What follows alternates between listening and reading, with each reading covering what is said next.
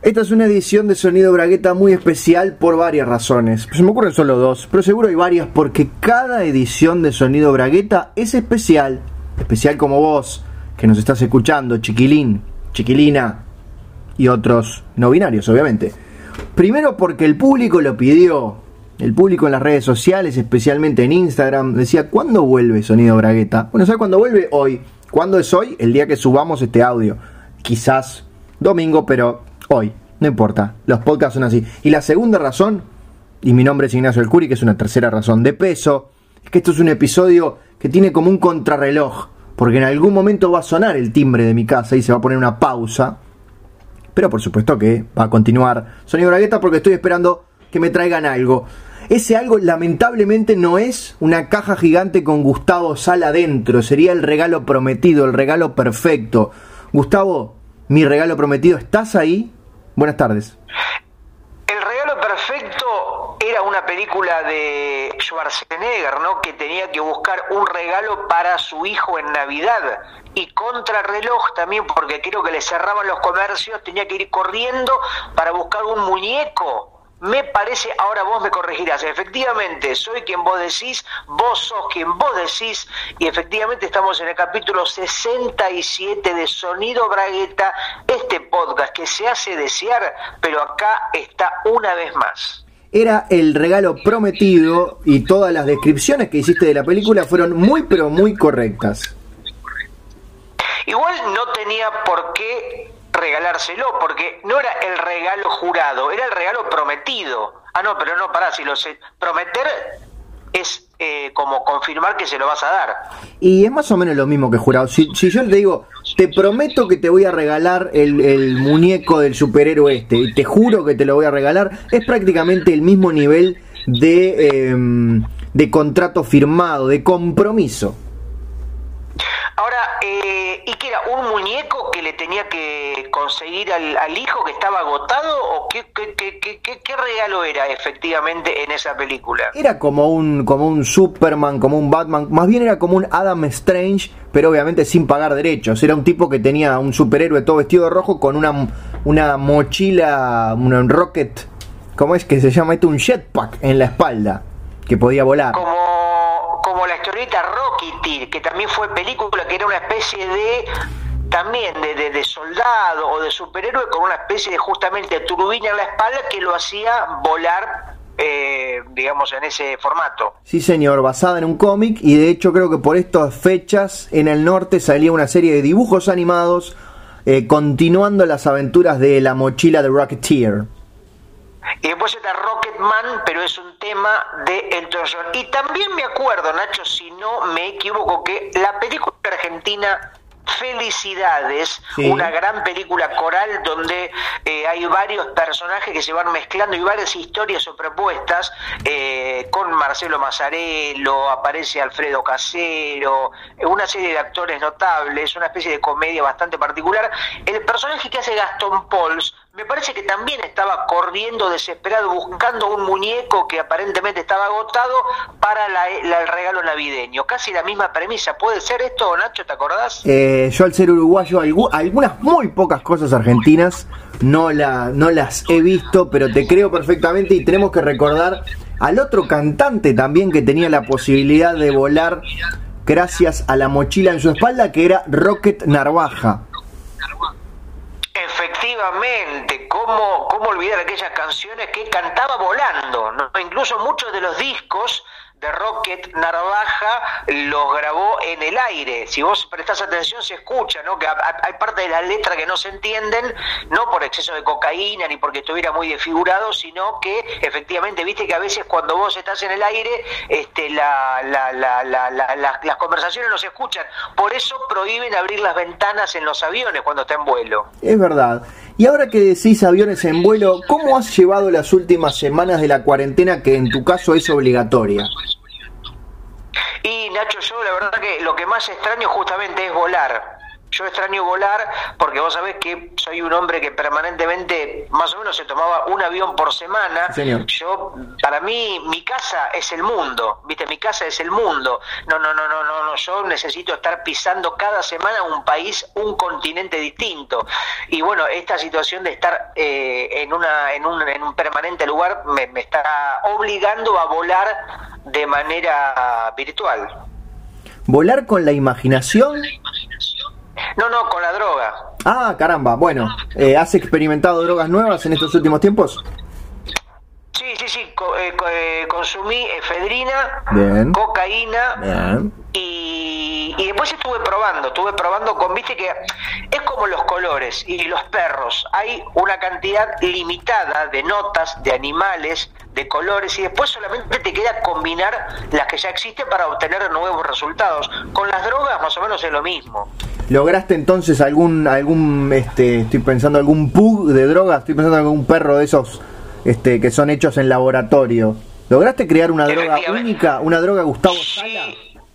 Sí, sí, sí, sí, mira, mezclé con cocaína, dulce de leche, eh, un poco de boligoma y, y jugo tang de naranja, hice la Robertino, le puse Robertino. Pero la idea como es comercializarla después, te puedes entrar en problemas. No, no, no, no. Es para mí, para mí, porque tiene graves efectos. O sea, la Robertino primero era bastante bastante amarga no el, gusto. Y después o sea me hizo volar un montón. De hecho me hizo volar. Estuve en, en África. Bueno estuve estuve volando en África y pero después me, me generó una pérdida de un dedo ¿Pudiste elegir cuál o se te cayó directamente? No, no, no, cuando volví, cuando aterricé, cuando se acabó el efecto, ¿no? Digamos, este, de, este vuelo, digamos, este químico, por decir de alguna manera, cuando regresé y volví a la normalidad, me faltaba un dedito, de, por suerte, del, del pie. Ah, se usa muy poco. Así que no voy a poder jugar más a la pelota. Vos eras, la gente no lo sabe, pero es mi deber contarlo, eras porque habrás cambiado con nueve dedos nomás, un excelente futbolista que tuvo la posibilidad de jugar en primera división. Sí, sí, sí, jugué en primera división de un equipo de África, justamente. ¿Y eh, fuiste, qué posición tenías dentro de la cancha?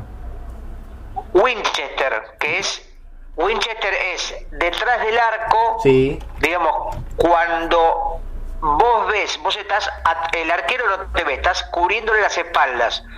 Cuando vos ves que hay probabilidad de gol del equipo contrario, sí. con, un, con una especie de revólver le disparás al, al balón, al, jugador, ah, no. no. no, no, al jugador, y el jugador o sea, es una bala especial, no que no deja rastros, y el jugador se cae y después el público piensa que eh, se hizo o que se quebró y salvas a tu equipo de un gol seguro. Es, es interesante, no te, yo he visto muy poco fútbol, pero, pero no tenía esa posición, pero claro, es como que es el jugador que está en las sombras. Claro, no es un jugador oficial, porque viste que a veces el jugador, el jugador más importante es el que no se ve. Totalmente. Es como el director el director técnico no corre no lo ve jugar, pero es, es, es, es el, que el que genera la estrategia. Podemos decir entonces que lo esencial es invisible a los ojos. Es como el editor de un libro, o sea, por más que esté, ay, Cortázar, cómo escribe, ay, Eduardo Galeano, cómo escribe, pero si no está el editor o la editora que hace que eso circule y el libro exista, me cago en Galeano, en Cortázar, que escriba lo que quiere y va a quedar, se lo van a meter en el culo esos manuscritos. Nosotros en Uruguay no seríamos nada sin Joaquín. Bueno, pero Joaquín de Random House o la gente de Musaraña o tantas editoriales de las más indigentes a las más capitalistas son la, única gente que realmente importa. Después los libros son una garcha, pero bueno, pero alguien los tiene que hacer. Es un detalle menor. Eh, imagino que también habrás aprovechado la cuarentena para ponerte al día con tu enorme biblioteca. Sí, sí, estoy, estoy, estoy releyendo mucho. Ninguno nuevo, o sea, todos relecturas. Sí, pero incluso releo mucho la misma página. Tengo un problema, vos es que eh, es como que nunca, nunca, viste que uno a veces se, le tilda, por ejemplo, no sé, una canción o se le tilda eh, algo electrónico. A mí se me está tildando, se me están tildando los libros. O sea, en tu cabeza te repetís siempre el mismo párrafo, como que lo escuchás. Sí, por ejemplo, eh, el otro día agarré uno de eh, de Leo Maslía. Sí, señor. Gran autor uruguayo. que se llama Literatura con Vallas, Sí. editado por Criatura Editora. Y en la página 59 Sí. eh, eh, se me tildó en la primera oración. Decía, la séptima pieza era un cepillo dental, la séptima pieza era un cepillo dental, la séptima pieza era un cepillo dental, la séptima pieza era un cepillo dental, la séptima pieza era un cepillo dental. Así estuve tres horas. Tres horas.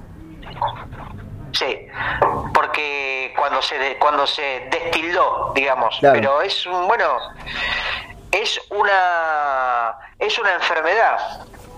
Pero es una que también las enfermedades Sí. hay enfermedades que van apareciendo, que van apareciendo que uno no las tenía previstas. No, por supuesto, mi duda, y creo que la duda de todo el mundo que nos está escuchando, que le puede haber pasado lo mismo, es si es una enfermedad del lector o del libro. No, no, no, el libro es inocente. Ah, es de qui- es de quien lee el libro. O sea, O vos sea, no es que el libro viene con la no, el libro no viene con la enfermedad incluida, no está no está infectado. Bueno, viste que con el tema del coronavirus, si te prestan un libro, tenés que desinfectarlo. Y hablando de enfermedades inventadas, Sí. ayer a la noche empecé de cero a ver la serie Better Call Saul. Muy bien. En realidad había visto los dos primeros capítulos en su momento, como dicen en España, en su día, y tanta gente hablando de Better Call Saul, qué buena que es, qué buena que es, bueno, conseguí las primeras temporadas y empecé de cero. Y aparece el hermano del personaje que lo que no sé todavía es si la enfermedad que tiene, que justamente es como una alergia a lo electrónico, él no tiene que tener nada a su alrededor, ni celulares, ni televisores, ni luz eléctrica, porque empieza a temblar y empieza a volverse loco. No sé, vos sabrás si es una enfermedad que existe efectivamente o que él se la imagina y es una, una, locura personal. Bueno, esa enfermedad, esa afección que tiene Chuck Mangill al electromagnetismo, según él lo describe, hay muchas personas en el mundo que este, afirman tener ese mismo mal, pero la medicina, la ciencia, hasta el momento, hasta 2020, no ha logrado este, mm, eh, de- encontrar evidencia de que esto sea verdad. Hasta Ah, ahora. porque no hay no hay una no está no hay una no está nomenclada en el en el digamos en el universo real de las enfermedades del planeta no está esa no hay no es una enfermedad porque viste que hay enfermedades por ahí muy extrañas pero que existen efectivamente esta digamos no es que se basaron en una enfermedad preexistente No, o sea, hay mucha gente que afirma tener estos síntomas, pero lo que la ciencia, lo que la medicina cree hasta ahora es que es algo totalmente psicológico. Pero seguramente esa gente habrá aparecido a partir de, de la serie, y mucha gente que se hizo fan de la serie dijo, ah, yo también quiero tener esa enfermedad. Y empezó a querer tenerla o a, o a creérsela para sentirse un personaje. Por supuesto, yo después de ver la primera temporada de House, estuve rengueando cuatro años. Bueno, viste que hay gente que se hace picar por arañas Sí. porque es fanática del- del hombre araña. Y no les, no les ha ido muy bien. Hay gente que se quiere comer planetas porque es fanática de Colossus. Galactus, pero estuviste bien. Y Colossus, bueno, es más o menos lo mismo. O sea, son no. nombres que tienen que tienen que tienen que eh, generar o tienen que mm, conectarte con algo ominoso, ¿no? Imagínate si un tipo que se llame se come planeta se llamaba se llamaba se llamaba se llamara Cachitos. Claro, Toribio, no da. Ahí viene Cachito, el hombre que come planeta, pero metete el planeta en el orto, boludo, vos no existís. Ahora se llama Magneto y Magneto genera respeto y hasta queda un verso. No, ¿cómo se llama? Eh, Colossus, ¿no? ¿Cómo dije recién? Gala- Galactus, claro, yo ya- me hablan de Galactus y, y me meo, me orino, Sí. del miedo. A, a mí se me cierra un poco el asterisco cuando escucho Galactus. Claro, vos fijate lo importante que es un... A veces lo más importante de todo es el nombre, ¿no? Como en las películas. Una película con un mal nombre tiene un destino fatal. Eh, ¿Recordás alguna que le hayan puesto un nombre tan malo o tan malo para ti que ni siquiera te dio ganas de verla? Por ejemplo, vos ves una película que se llama Mi abuela es un peligro. Sí. y a mí no me dan ganas de verla. Puede ser. Hay un prejuicio, hay un prejuicio instalado, ¿no? Mm, a veces difícil de justificar o de analizar, que uno supone de antemano con bastante certeza, desde el prejuicio, que va a ser una garcha. Mi abuela es un peligro, y más, más aún, mi abuela es un peligro dos. Ahora, ese es el título que nosotros conocimos en español. Probablemente tenga otro título en inglés. Ya te lo digo. mejor. Ya te lo digo esa película con un negro, me acuerdo que es un negro que se disfraza de abuela, que también es un, un subgénero, ¿no? Películas donde señores se hacen pasar por abuelas. Hay por lo menos cuatro o cinco debe haber. En este caso la película, la película protagonizada por Martin Lawrence se llamaba en inglés Big Mama's House. La casa de la, de la, de la, de la abuela, de la abuela sería House. Claro eh, como uno dice grandma, que quiere decir la abuela, que es como la gran madre, en este caso sería también como la grande madre y lo de mama, así que se usa mucho entre la comunidad afroamericana.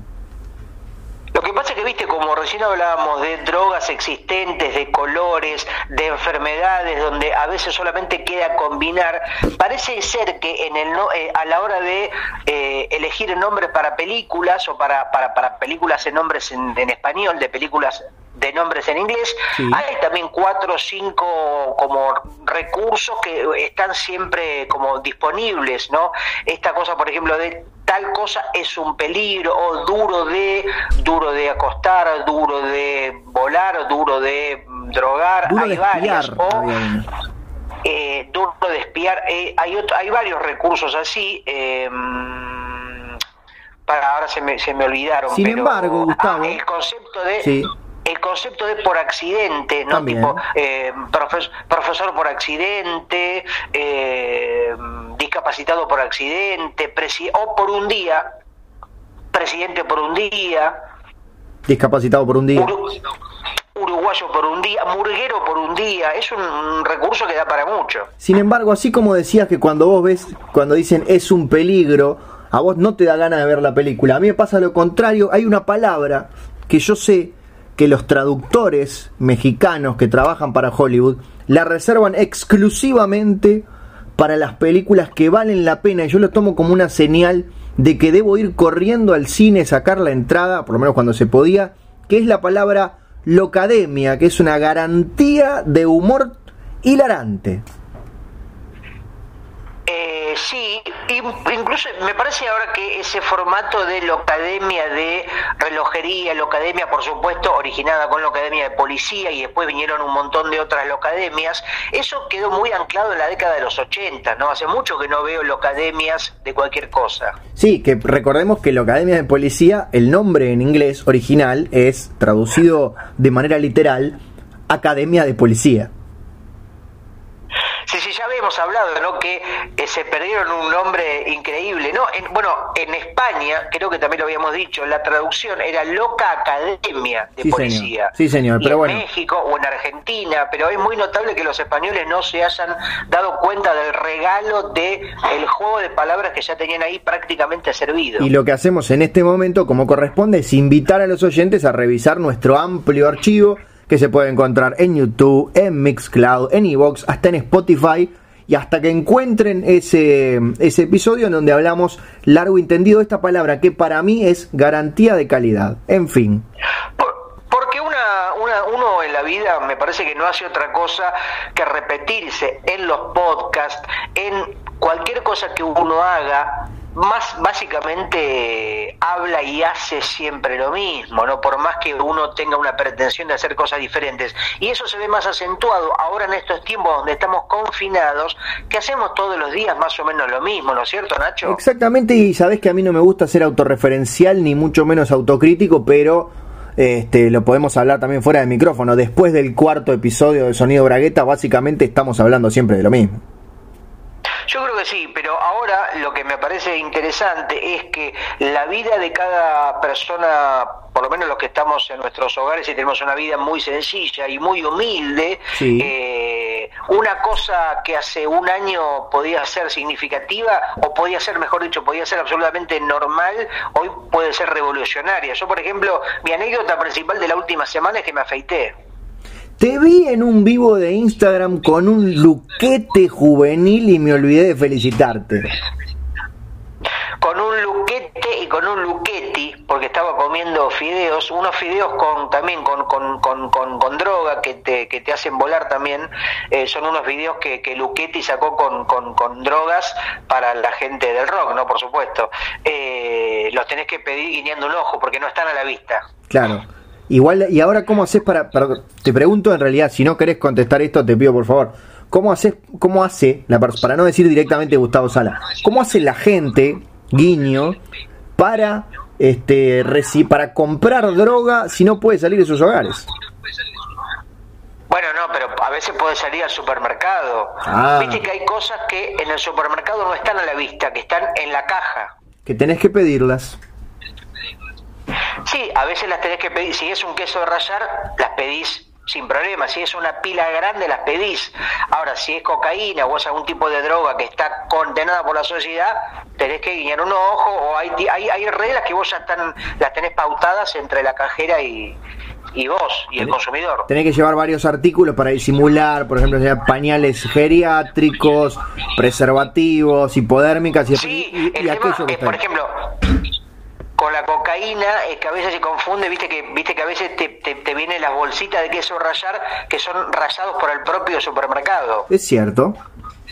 Bueno, la cocaína es una bolsita que no dice cocaína, no por supuesto no está, no tiene una marca comercial, no dice lo que se trata, no dice lo que contiene. Y a veces este, me he llevado el chasco, que invité a, mis suegros, a mi familia, y, y, le ponía queso rayar y me confundí, le puse cocaína vez de queso rayar y estaba la abuela trepada a la pared, mi suegro bailando arriba de la mesa, una orgía descomunal. Bueno, pero habrá sido divertido para ellos. Sí, fue muy divertido. Después me dijeron, che, qué lindo queso rallado, ¿dónde lo compraste? Quedaron ahí como un poco adictos al queso rallado. Bueno, es que cualquier cosa puede ser droga, viste que a veces, ¿qué es la droga? Algo que te lleva a un lugar desconocido y que hace querer que uno vuelva que te lleva a otra realidad. Another reality, como decimos en Michigan, efectivamente. Sí, señor, que en este momento lo que más necesitamos es otra realidad porque la que tenemos nos tiene paspado porque hace cuatro meses que estamos entre cuatro paredes, Gustavo.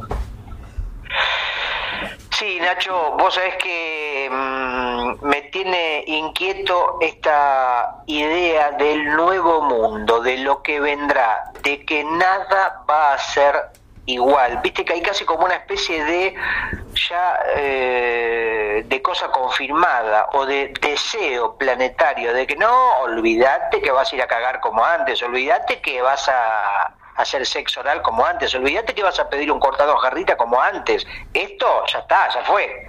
Imagínate un mega recital en River donde cada persona está dentro de una de esas pelotas inflables para no tocarse con el que tiene al lado.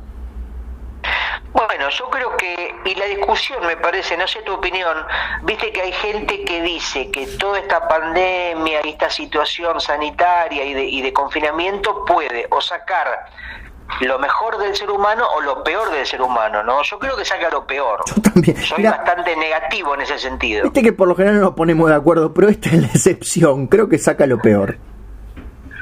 Viste, eso me parece que lo ves cuando salís a la calle, yo salgo muy poco a comprar alguna cosa muy puntual, viste al supermercado, ya dije a comprar droga y queso rayar, este y poco y poco más, eh, y ves a la gente con barbijo que al no tener la boca y al tener, parece una película de ninjas, viste que solamente a la gente le ve los ojos, se le pone cara de mala a la gente, no sé si te diste cuenta.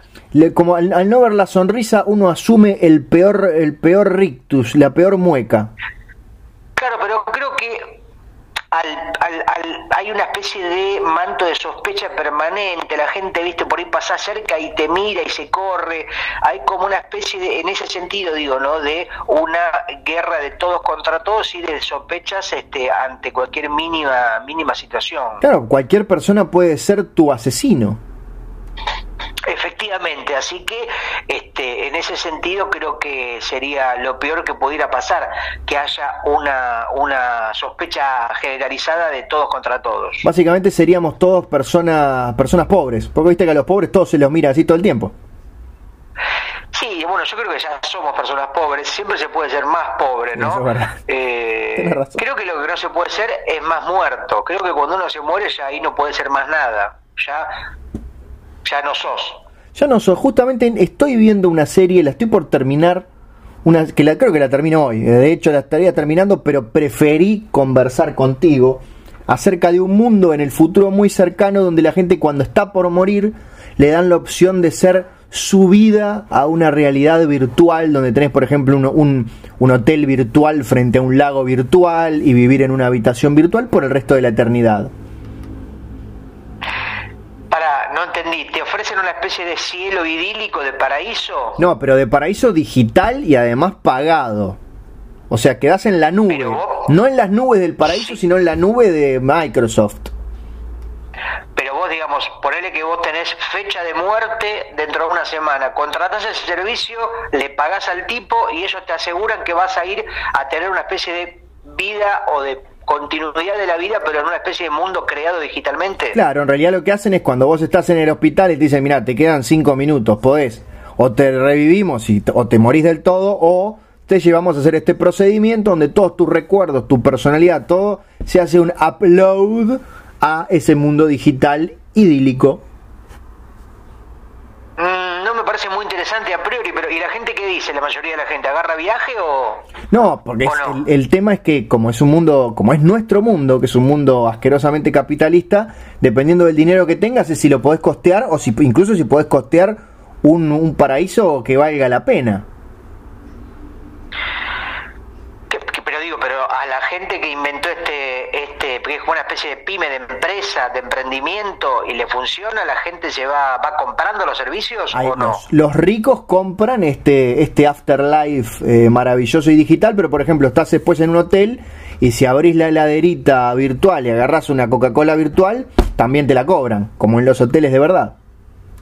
Ahora, y la gente, ponele que compra el servicio y muere y ya en su nueva vida está en ese mundo, se encuentra con la gente que también murió y se hacen amigos y tienen nuevos, nuevos romances y relaciones. Exactamente, si están, eh, si están compartiendo el, si el mismo servicio, porque como tenés muchas marcas, si está dentro del mismo servicio, puedes interactuar. Y la gente que, por ejemplo, muere, no sé, le pegaron cinco tiros en la cabeza y está toda hecha mierda va al mundo nuevo con esa cara desfigurada o aparece reconstruido? No, si te hacen mierda y si, si te morís no te pueden hacer el procedimiento, tiene que ser justo antes de morirte.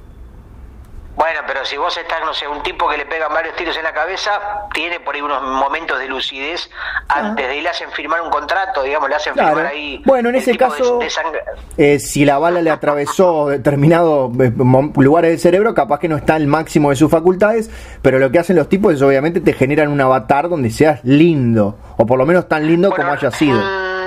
No sé si me convenció la premisa. ¿Cómo se llama la serie? La serie se llama justamente Upload y en realidad lo que te conté no es la premisa, sino el universo en el que se basa la serie. Me hace acordar de alguna manera a una película que me parece que pasó sin pena ni gloria, justamente que se llamaba o se llama Ready Player One. Bueno, eh, que está basada en una novela. Leí la novela, vi la película, medio que no tiene nada que ver. Tiene que ver, ¿cómo que no tiene nada que ver? En la película era una vida de pobreza, de indigencia, toda la gente eh, un poco como estamos ahora, confinados en sus pequeños lugares y su vida de esparcimiento y su fantasía estaba a través de una especie de realidad virtual donde cada uno era un avatar y vivía sus placeres y sus locuras en su viaje virtual y su vida mediocre en su vida real. Bueno, está bien. Un poco lo que me está diciendo. Eh, lo que pasa que acá es, es mucho más, es como la continuación. Si vos eras millonario, vas a poder, después de morirte, estar en un paraíso de los millonarios con canchas de golf y con, con canchas de golf.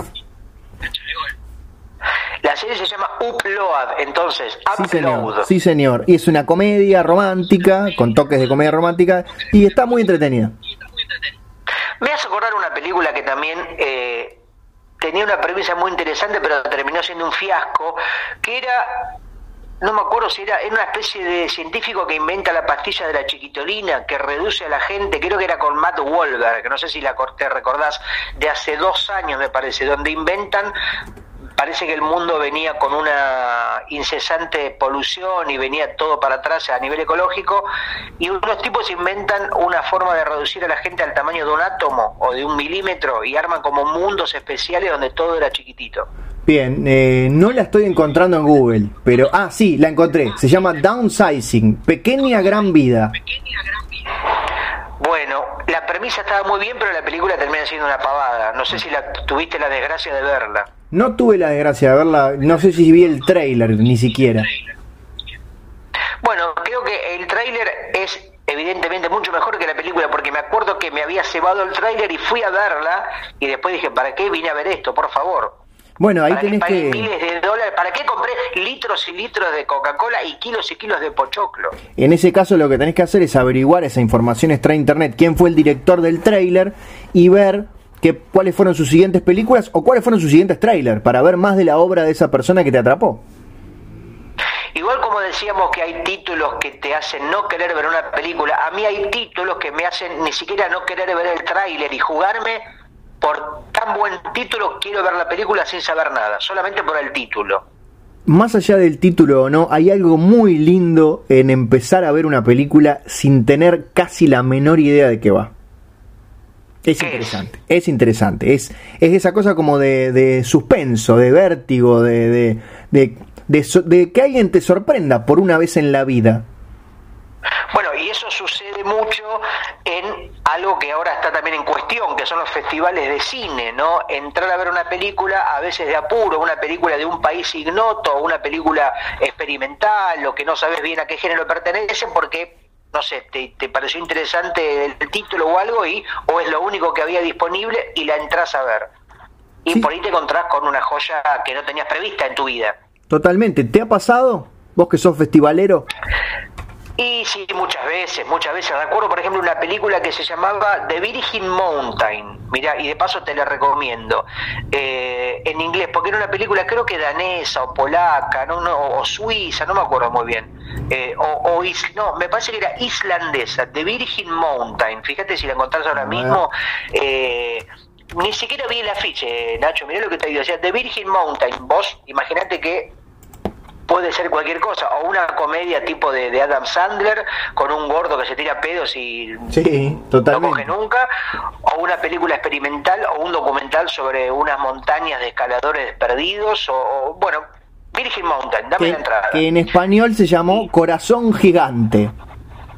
Bueno, ves un muy mal título en español Horrible. y un gran título en inglés, pero me parece que la película es de Islandia, porque si no me equivoco se desarrolla en Reykjavik, una ciudad muy fría, no con nieve y una especie de ámbito completamente hostil, y un personaje que era un grandote muy parco, muy en la onda de la, de la historieta Wilson de Daniel sí, que también tiene película, pero sin cinismo, un tipo completamente lúcer y muy, muy sensible, la historia de un lado por su compañero de trabajo de un señor llamado Fusi. de un señor llamado Fusi. Efect Fusi, que es un personaje tremendo, Nacho. Eh, la película islandesa, ¿sabes cómo se llamaba en el original de Islandia? ¿Cómo se llamaba? Fusi.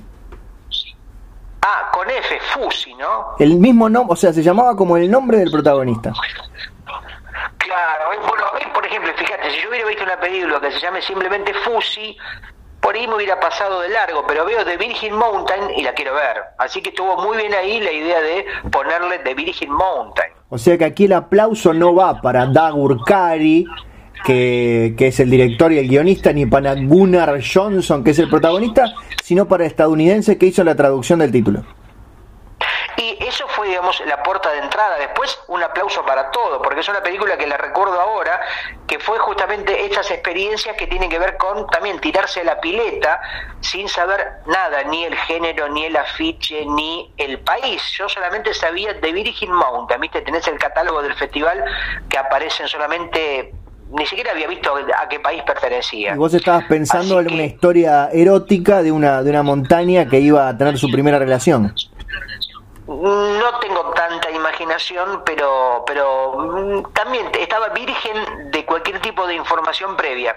Así que ahí salió bien. Y después tampoco lo que podía haber hecho, que no hice, es averiguar más del director o directora, ver qué más había hecho, ¿no? Porque la película debe tener unos años, ya cuatro o cinco años por lo menos. Es de 2015 y Dagur Kari, eh, a ver qué hizo, está una serie en preproducción. Tiene una película, a ver si esto es una película, IMDB, está en islandés, no se entiende nada. Shalú, que quizás sea una película, quizás sea un corto, no nos importa, pero es, como este de 2015 no ha hecho mucha cosa después de Fusi. Y sabes que recuerdo una gran película también que alguna vez probablemente la haya comentado, porque ya sabemos que esto es siempre decir las mismas cosas. Exacto. Una película que se llama 101 Reykjavik, que es otra película de Islandia, Sí. y filmada en Reykjavik, que no sé si es la capital de Islandia o es una de las principales ciudades. La que única. Tiene también un, per- un personaje bastante nerd, fanático de las computadoras, como muy antisocial, y eh, la madre es una bailarina de flamenco. Fíjate, una bailarina en un, en un lugar muy nevado, muy frío, la, la, la, la, la mamá era bailarina de flamenco, y le dice al hijo, que es bastante así como mala onda, que no le interesaba relacionarse con nadie, le dice, mira, va a venir una amiga mía de España, Sí. que la conozco de cuando yo hice un curso, ella había estado viviendo en España y había hecho un curso de flamenco, etcétera. Va a venir a pasar unos días o unas semanas aquí, va a vivir con nosotros. Te pido que seas que colabores, que, que no tengas esa cara de ojete, que es mi amiga, te pido que tengas buena onda con ella. Bueno, mamá, no me rompas las pelotas. Cuando viene esta española que no es, es ni más ni menos que Victoria Abril, Caramba. una ex chica Almodóvar, Victoria Abril, ya hay una primera curiosidad, Victoria Abril española en una película de Islandia. En ese momento hay una muerte en la familia, hay una crisis, se se muere un abuelo, un tío, no me acuerdo en qué ciudad, y la mamá del pibe tiene que viajar de imprevisto y dejar a Victoria Abril sola unos días con el hijo. Uh, Y le dice la madre, mira, voy a tener que viajar a, a ver a mi hermana, qué sé yo, porque murió el tío Pepe, te pido que la lleves a, que la saques, que no sé, que ella acá no conoce a nadie, Victoria Abril está completamente en pelota, no conoce a nadie, no sé, llevar a tomar algo, hacerte amigo, te pido, yo en unos días vuelvo, Sí. puede ser, bueno, y pasaron cosas. jugaron un Trivial Pursuit, un Pictionary. Y bueno, en un momento hay una tensión, van a bailar, este Victoria Abril estaba ahí bailando, moviéndose, aparte una mina que empieza a bailar flamenco, un baile muy caliente, ¿no? Muy, muy sensual. Sí, señor, le dicen la lambada española. La gente en el boliche se empieza a poner un poco enloquecida. Imagínate un clima frío y demás, y una mina desplegando esos movimientos eh, incendiarios. Bueno, y en un momento se miran y pasan cosas. Ahora, cuando viene la madre, descubre que entre Victoria Abril y el pibe Pasaron había algo más que una simple amistad. Claramente. Y después el pibe se entera de que entre Victoria Abril y su propia madre había algo más que una simple amistad. Y se, ahí se pudre todo, se arma una trifulca violenta. Una trifulca, porque eran tres. Así que no te cuento más. Si no tenés ganas de verla después de esto, Nacho, no tenés sangre en la piel. No tengo sangre en la piel, tengo sangre debajo de la piel. Repito el nombre de la película, 101 Reykjavik. Sí. Y como último dato de color, de color blanco, porque hay mucha nieve, tiene música de Damon Albarn, el líder cantante de Blur, etcétera, ¿no? Sí, recordemos la película fue estrenada en español bajo el título 101 Dálmatas. Efectivamente, sos ingenioso, Nacho. ¿eh? Me sorprendo. Cada un año más o menos tenés una salida que me, me hace sorprender. Tengo mis momentos. Sí, igual ya deben quedar menos porque la película tiene deben de haber muerto varios de los 101 dálmatas. la O, o película- los hijos de venir reponiendo. Sí, la película del año 2000, los perros viven 15 años, así que son toda nueva generación. En un momento de la película Los 101 Dálmatas, ¿aparecen todos juntos en la pantalla como para contarlos? Si son efectivamente 101. Eh, aparecen. Eh, no, no el tiempo suficiente para contar, salvo que seas tipo Rain Man, pero aparecen. Porque para mí que es un título tramposo, porque imagínate que para animar perro, porque viste que los dálmatas tienen manchas, pero no hay dos iguales, son como las huellas digitales. Totalmente. Y para mí deben haber hecho un truco como en la película Matrix 2, creo que es que hay una lucha como de 400 tipos y hay dos en realidad y son están replicados por Photoshop, como la película 300. Sí, en realidad la mayor parte del tiempo los dálmatas son pocos. Por ejemplo, cuando empieza la película es uno solo, que es el- la mascota del protagonista. Después son dos, cuando el protagonista se enamora de una chica y esa, y esa chica tiene otro dálmata. Después son, ponele, no sé, 10, cuando esos dos perros tienen ocho cachorritos. Y recién al final de la película se encuentran con 91 cachorritos más que la, la malvada Cruella de Vil había secuestrado para hacerse un tapado de piel y cuando los llevan todos a su hogar recién ahí son los 101. Ah, bueno, no, me- no me acuerdo. Creo que no sé si la vi en su momento. Esa película es uno de los grandes clásicos que creo que nunca vi en forma completa. Ahora, fíjate cómo en el caso de Colossus y Magneto y el otro que come Galactus. planetas, Cru- Galac Cruella de Vil es efectivamente mucho mejor casi el nombre que el propio personaje. No vos decís Cruella de Vil y te da, ya el, el nombre te da miedo. Solamente comparable con el villano de Linterna Verde que llamaba Siniestro. Bueno, claro. ¿Hay, hay, hay, eh, malos con nombres fallidos? que Eh, no den miedo, que no funcionen. Bueno, el guasón en, en español no es un nombre muy logrado. no ¿no? funciona, no funciona así. Lo que pasa es que uno, el guasón, uno lo tiene, creció con la figura de la serie de Adam West, que era un, un personaje más de comedia. Claro. No era un personaje que tenía que, que inspirarte respeto o miedo. Eh, esa serie no te digo que arruinó porque también trajo a mucha gente al mundo de Batman, pero condicionó a que un montón de generaciones no le tuvieran mucho respeto ni a Batman ni a sus poderosos villanos. Bueno, hace 50 años que viene tratando de, de- de- de hacer un lavado de imagen, ¿no? O de recuperarse de esa serie. Exactamente, y eso hizo que por momentos, tanto en el cómic como en la televisión, en cine, tú hiciera como si fuera el otro extremo, fuera increíblemente oscuro y cínico y casi, casi un antihéroe en lugar de un héroe. Sí, se va- siempre se fueron o para la o para la payasada o para la, la, la, la- la mala onda o para el aburrimiento, ¿no? La- las películas de Christopher Nolan que parecen este testimonios bíblicos, todo con una gravedad insoportable. Bueno, sí, veo, estoy teniendo problemas en la comunicación, así que no escuché esa última frase tuya, vamos a seguir adelante. Perdón, vamos a decir que no son las mejores películas las de Christopher Nolan, es un tipo que no sé, que el tipo en su vida no debe sonreír porque todo todo es de una seriedad insoportable, Nacho. ¿A vos te gustan más las de Tim Burton? No, a mí no me gusta ninguna, Ah, bueno. ninguna me gusta, pero no me, me parece un personaje que está sobredimensionado. No sé por qué tan funciona tanto un personaje que me parece que es bastante pobre. Bueno, ¿no? estamos entrando en un túnel y ahora Gustavo no se escucha, se escucha muy de lejos. No, no, Uy, che, le mataron a los padres. Qué original, nunca, ¿cómo se les ocurrió a los autores? Y él va por las noches con sed de venganza. Che, qué original, nunca antes había sucedido. Anda a cagar. pero es del año 39, Gustavo, nunca antes había sucedido. Bueno, pero le pueden cambiar un poco el, el, el, el- reformúlenlo. O sea, es la misma premisa. La gente, el público se renueva, Nacho. Bien, hablando del público, se renueva, me hiciste acordar a Mirta Legrand y al fallecimiento y mandamos un gran abrazo a Mirta de Goldie Legrand, su hermana melliza. Es tremenda, una de las mejores caras del espectáculo, Nacho. Ayer vi, también me apareció la noticia, y la cara de Goldie eh, era como una especie de momia con peluca, con una cantidad de maquillaje. ¿Viste esas tensiones, esas contradicciones que generan un aspecto inquietante, ¿no? Como caras muy envejecidas, pero con una especie de fuerza y de, y de dinero y de inversión en maquillaje, iluminación, peluca, postizos. Genera algo prácticamente una criatura lovecraftiana. Una, una inversión, pero no tan grande como la que hizo su hermana, que disimula bastante mejor.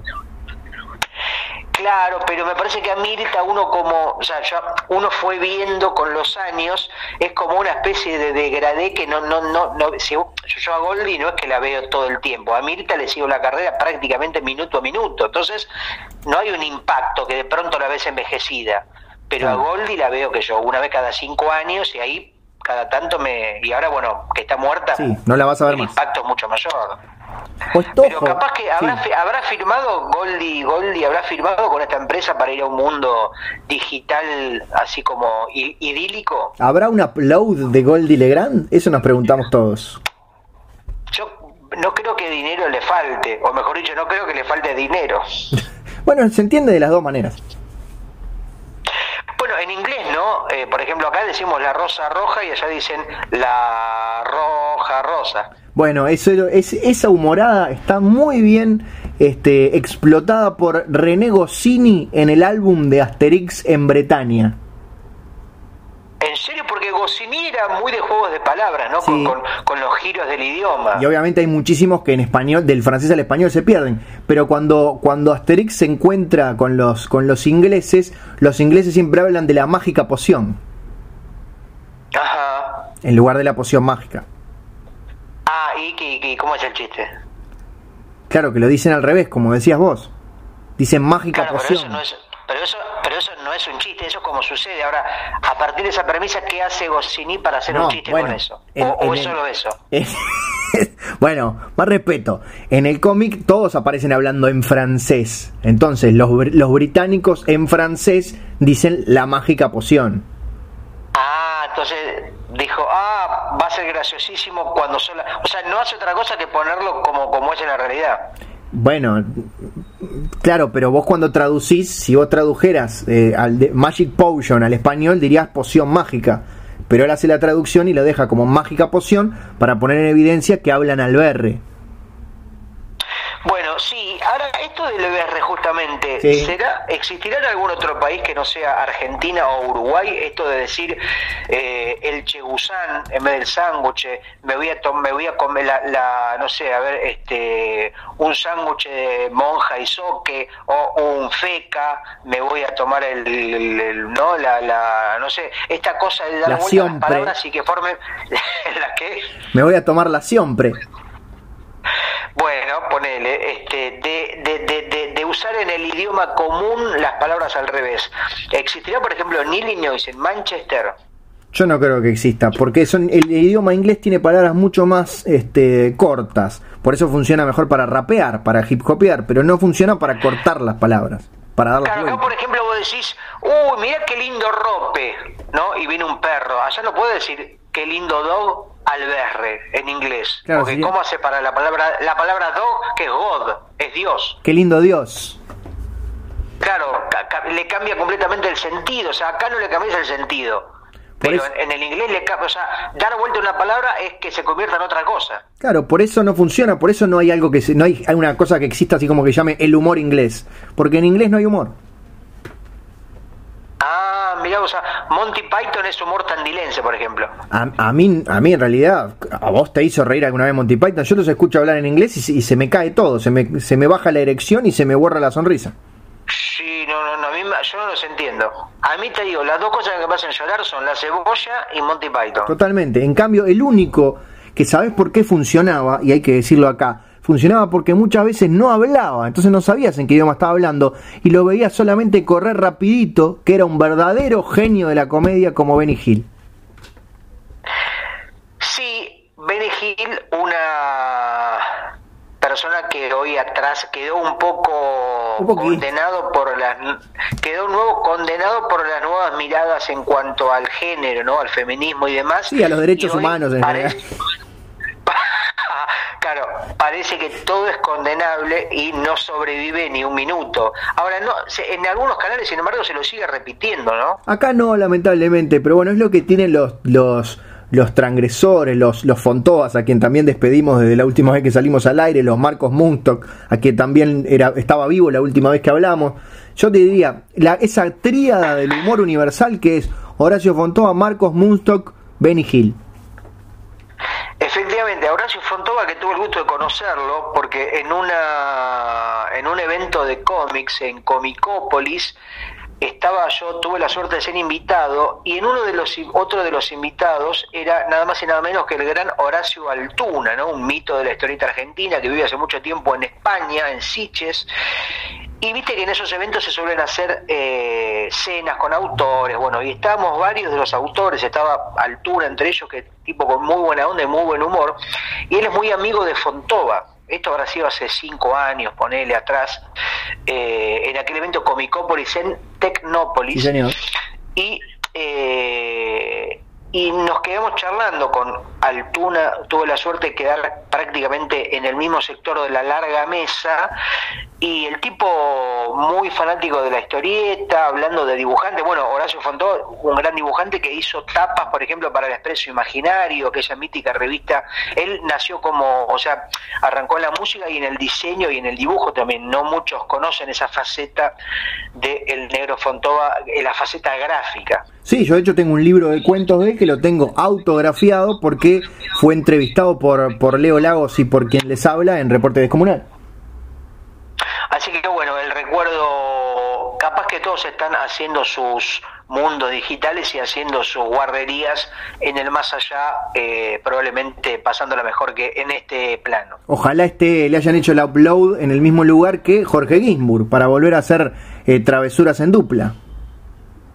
Bueno, otro programa que hoy sería medio oh, complicado que esté emitiéndose, ¿no? Peor es nada. Recordemos, recordemos, claro, personajes como, hagamos una sátira de Hijitus, Pijitus, hagamos una sátira de, no sé, Blanca Nieve, Blanca Pija. Los pitufos. Un poco, claro, eh, había un poco una, un recurso un poco primario, por decirlo de alguna manera. Bueno, el recurso, mira, y esto eh, ya me voy a generar muchos enemigos, entre ellos el Nacho del pasado. El recurso más básico de cambiar los nombres lo tuvo históricamente la revista Mad, que hace muy buena parodia, pero a la hora de cambiar nombres son muy básicos.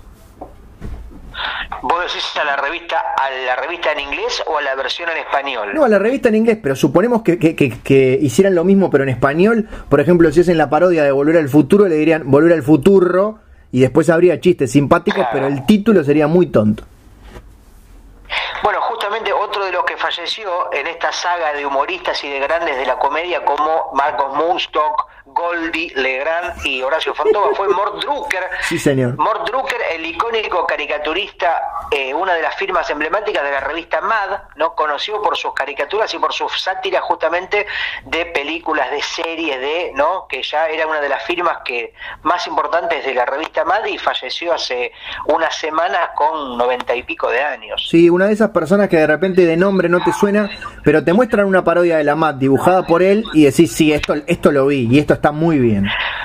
Sí, aparte, viste que después había, no sé, con, con, con, el pasar de los años, había otras sátiras y no era Mort Drucker, pero se ve que el tipo hizo escuela, había muchos dibujantes que se le parecían mucho, el tipo hizo como una especie de eh, escuela de la caricatura, o generar una línea muy imitada luego. Bueno, eh, a mí me toca cada vez más seguido en internet ver eh, dibujantes que tienen una línea Gustavo Sala muy clara, que te deben todo.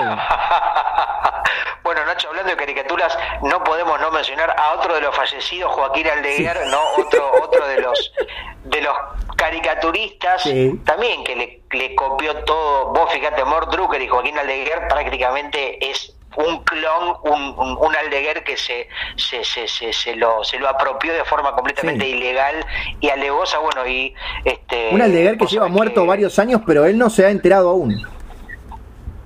Sí, sí, sí, tiene una especie de, mano que sigue dibujando, ¿no? Sale, él está en un ataúd y la mano, la mano no murió. Ahí está, es lo único que funciona, y más o menos. Él es un dibujante muerto con una mano viva, ¿viste? Eso que una mano que tiene su propio cerebro, es una cosa, ¿viste que hay gente que muere pero no del todo? Sí, señor. Igual este, vamos a mandar un abrazo porque el día que, que encontremos tirados por la calle dos, dos pasajes para España nos vamos a ir a quedar en la casa de él, obviamente. Nacho, extraño mucho viajar. Bueno, yo extraño viajar hasta, hasta el almacén que queda acá a tres cuadras. Extraño mucho salir de mi casa. No, yo extraño mucho viajar a un país que a vos te debe sonar que se llama Uruguay. Ay, yo te extraño mucho acá en el cuartito de invitados. Y a España no sé cuándo, cuándo se va a poder viajar, pero eso me, me, quita las ganas de vivir realmente.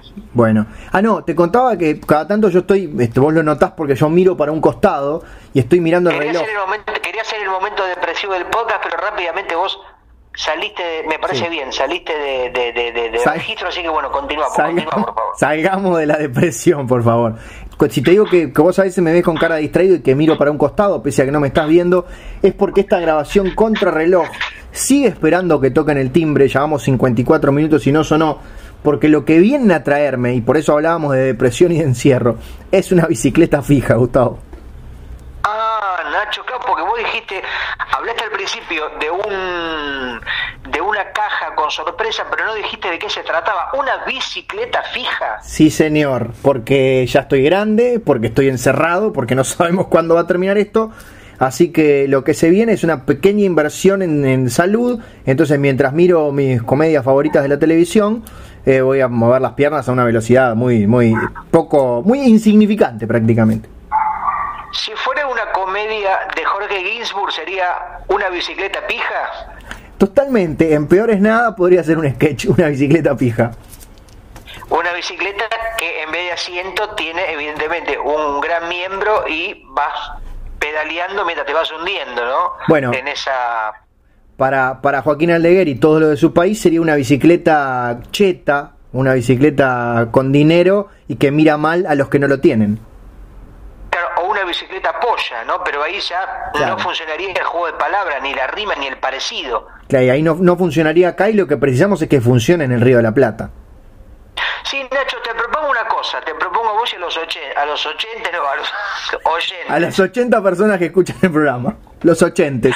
A los a los ochentes, claro, mirá qué lindo concepto, tenés 80 oyentes, los ochentes. Sí, me encantó. Bueno, de que el podcast se termine cuando suene el timbre y estemos como esperando, haciendo como una especie de guardavela Vigilia. o de... Lo... ¿Cómo, cómo? Vigilia se le dice también. Exacto, eh, no, no me salía la palabra vigilia, cuando estás como a la expectativa de que suceda algo Bien. Y estás como nada, estás en la previa de un momento, de un acontecimiento. En este caso, la llegada de algo que seguramente va a revolucionar y va a cambiar tu día a día. Entonces, lo que tiene que saber la gente es que en el momento que se escuche el timbre, que se va a escuchar, nos vamos a despedir rápidamente en 5 segundos y el podcast va a terminar ahí. Este podcast contrarreloj de sonido bragueta. Efectivamente, el que avisa no traiciona no tracciona, efectivamente. Y espero, Nacho, que no sea como mucha gente que, por ejemplo, compra algo y después lo deja abandonado, una guitarra, un, no sé, una, escalera mecánica, un, jacuzzi, y lo mira al principio y después lo deja arrumbrado sin darle uso. Lo pensé, y en este caso lo que me salva, lo que me salva o lo que me salvaría, vamos a hablar en, en condicional, es que justamente mirar la televisión desde la bicicleta para mí ya es considerado parte del trabajo, porque yo trabajo haciendo reseñas de series de televisión, entonces esta cosa capitalista, asquerosa, inmunda que tiene nuestro universo, yo digo, bueno, por lo menos estoy aprovechando el tiempo. Yo me compré un croma. Mira qué bien. ¿Viste una pantalla de croma, esas pantallas verdes que utilizan en las películas, donde por ejemplo lo podés simular cualquier tipo de ambiente o de fondo? Bueno, yo por ejemplo me compré un croma y digo, bueno, hoy voy a viajar a la Feria de Tristán Narvaja, en Montevideo, y tengo un montón de, de, está como programado, ¿no? Entonces pongo Tristán Narvaja y lo tengo a mis espaldas. ¿Y has, has logrado encontrar el mismo nivel de satisfacción? No, no es lo mismo porque hay que poner mucha, hay que poner mucha imaginación. Claro, y es, una es, una, es una filmación con sonido, con todo, ¿eh? Está muy bien hecho. O sea, como si agarras un video de YouTube que dice recorrida por... Eh, para que me está llamando mi viejo, pero no le voy a atender. Ahí está, listo. Salvo que sea para decirme... Al, único que se atiende es a la bicicleta fija, Nacho. Exactamente. No hay otra cosa que pueda interrumpir esta conversación del número 67 de Sonido Bragueta, el podcast más esperado por nuestros oyentes. Ahí está, y le mandé por WhatsApp una cosa que dice, estoy grabando el podcast, para que nos llame de nuevo, para que sepa que estoy bien. Decile, dice Gustavo que no jodas.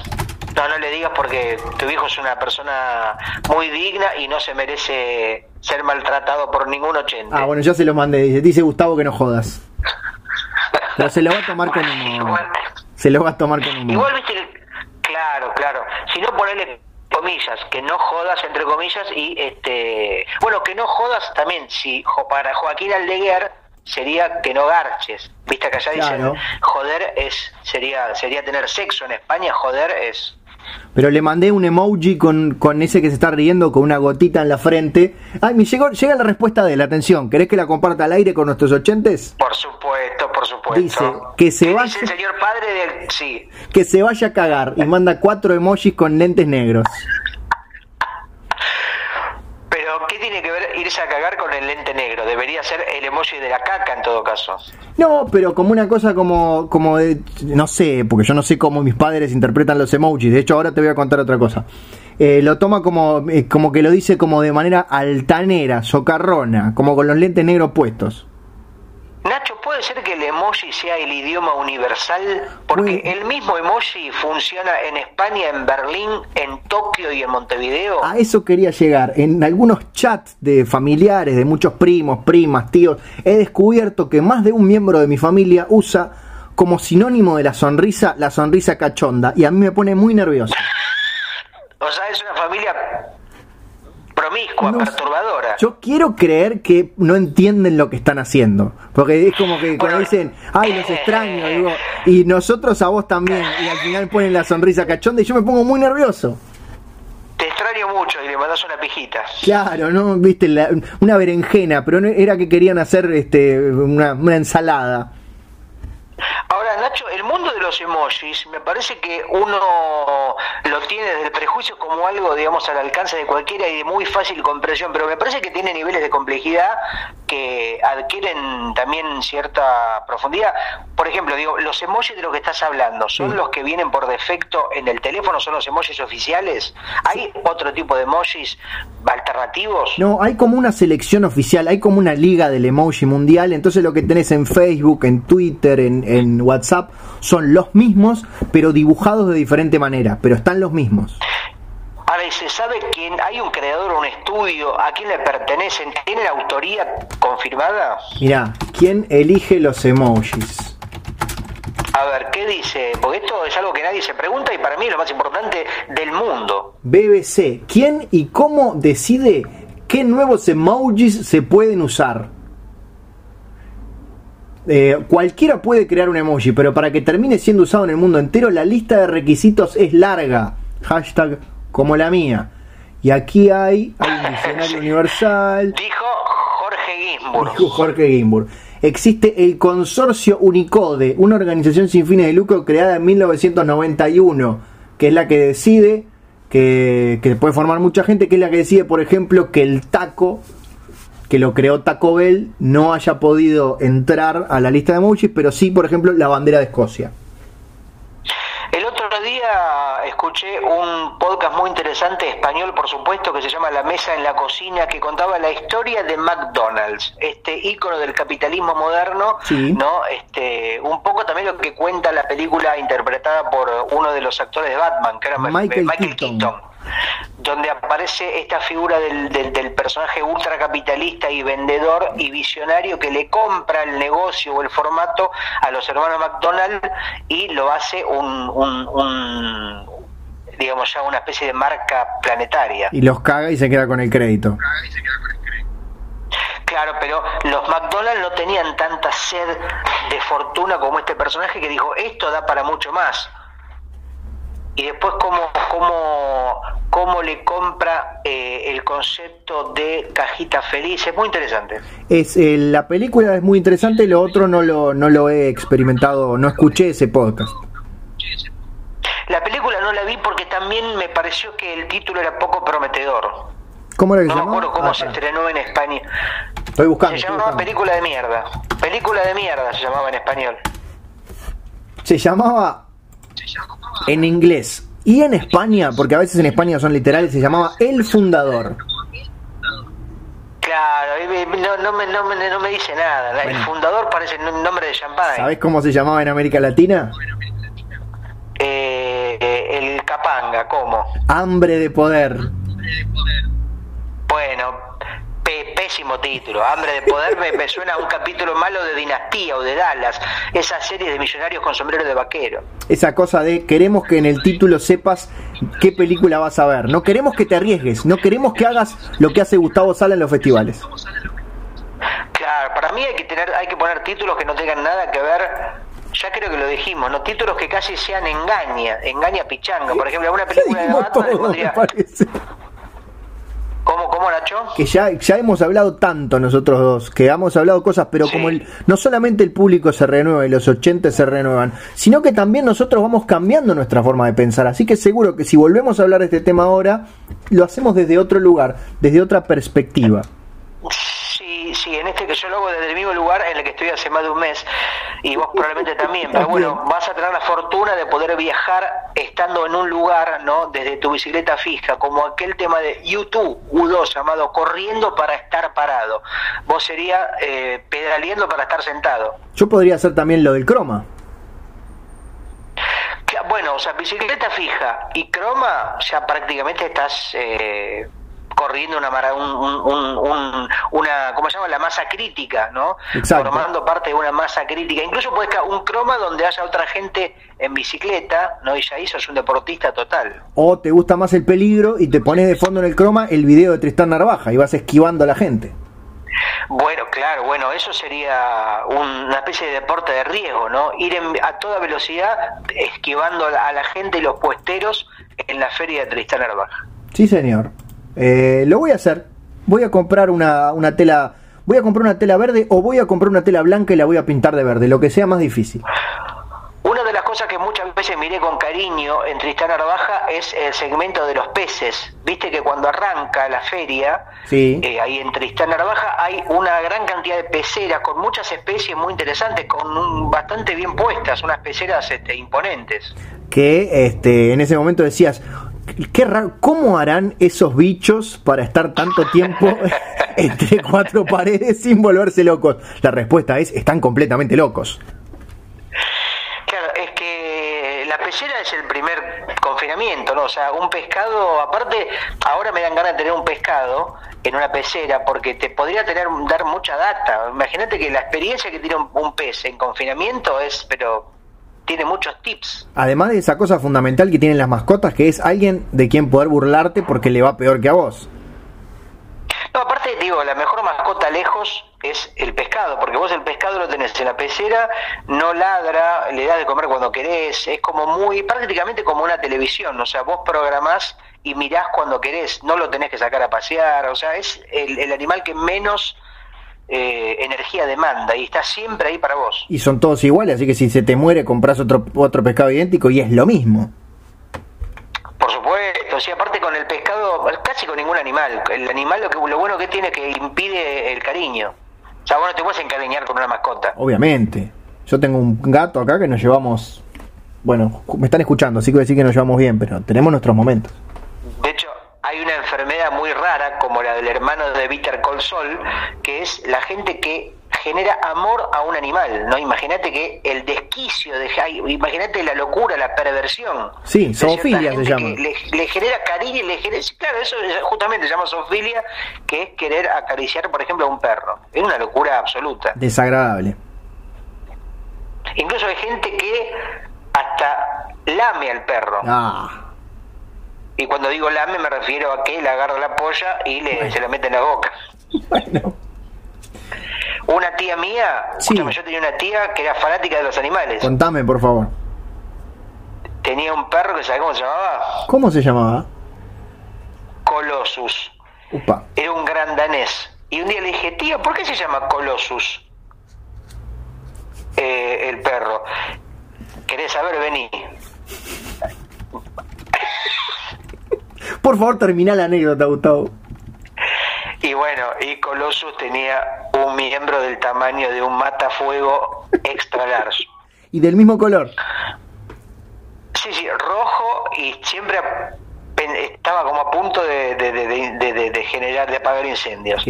Bueno, mi tía Sí. me dice, yo tenía cuatro años, cuatro años me acuerdo, me dice, yo, sabes que soy una señora sola, No. Y bueno, Y sí. y trajo un, trajo un frasco de chimichurri. No. Me dice, ven y ayúdame. No, tenía. No, era muy chico, Gustavo. Colossus eh, lo obligó a ponerse patitas para arriba y su matafuego estaba como un mástil canino. y bueno, me, me, me, me, enseñó cómo se le ponía el chimichurri y después este me dijo, bueno, ahora tenemos que comerla. Ay. Y igual no te asustes, no, no la comimos. Solamente se, se, la se, se, le chupó un poco, pero no. Decí que vamos una hora y nueve minutos y creo que nadie está en este momento acompañándonos, así que está todo bien.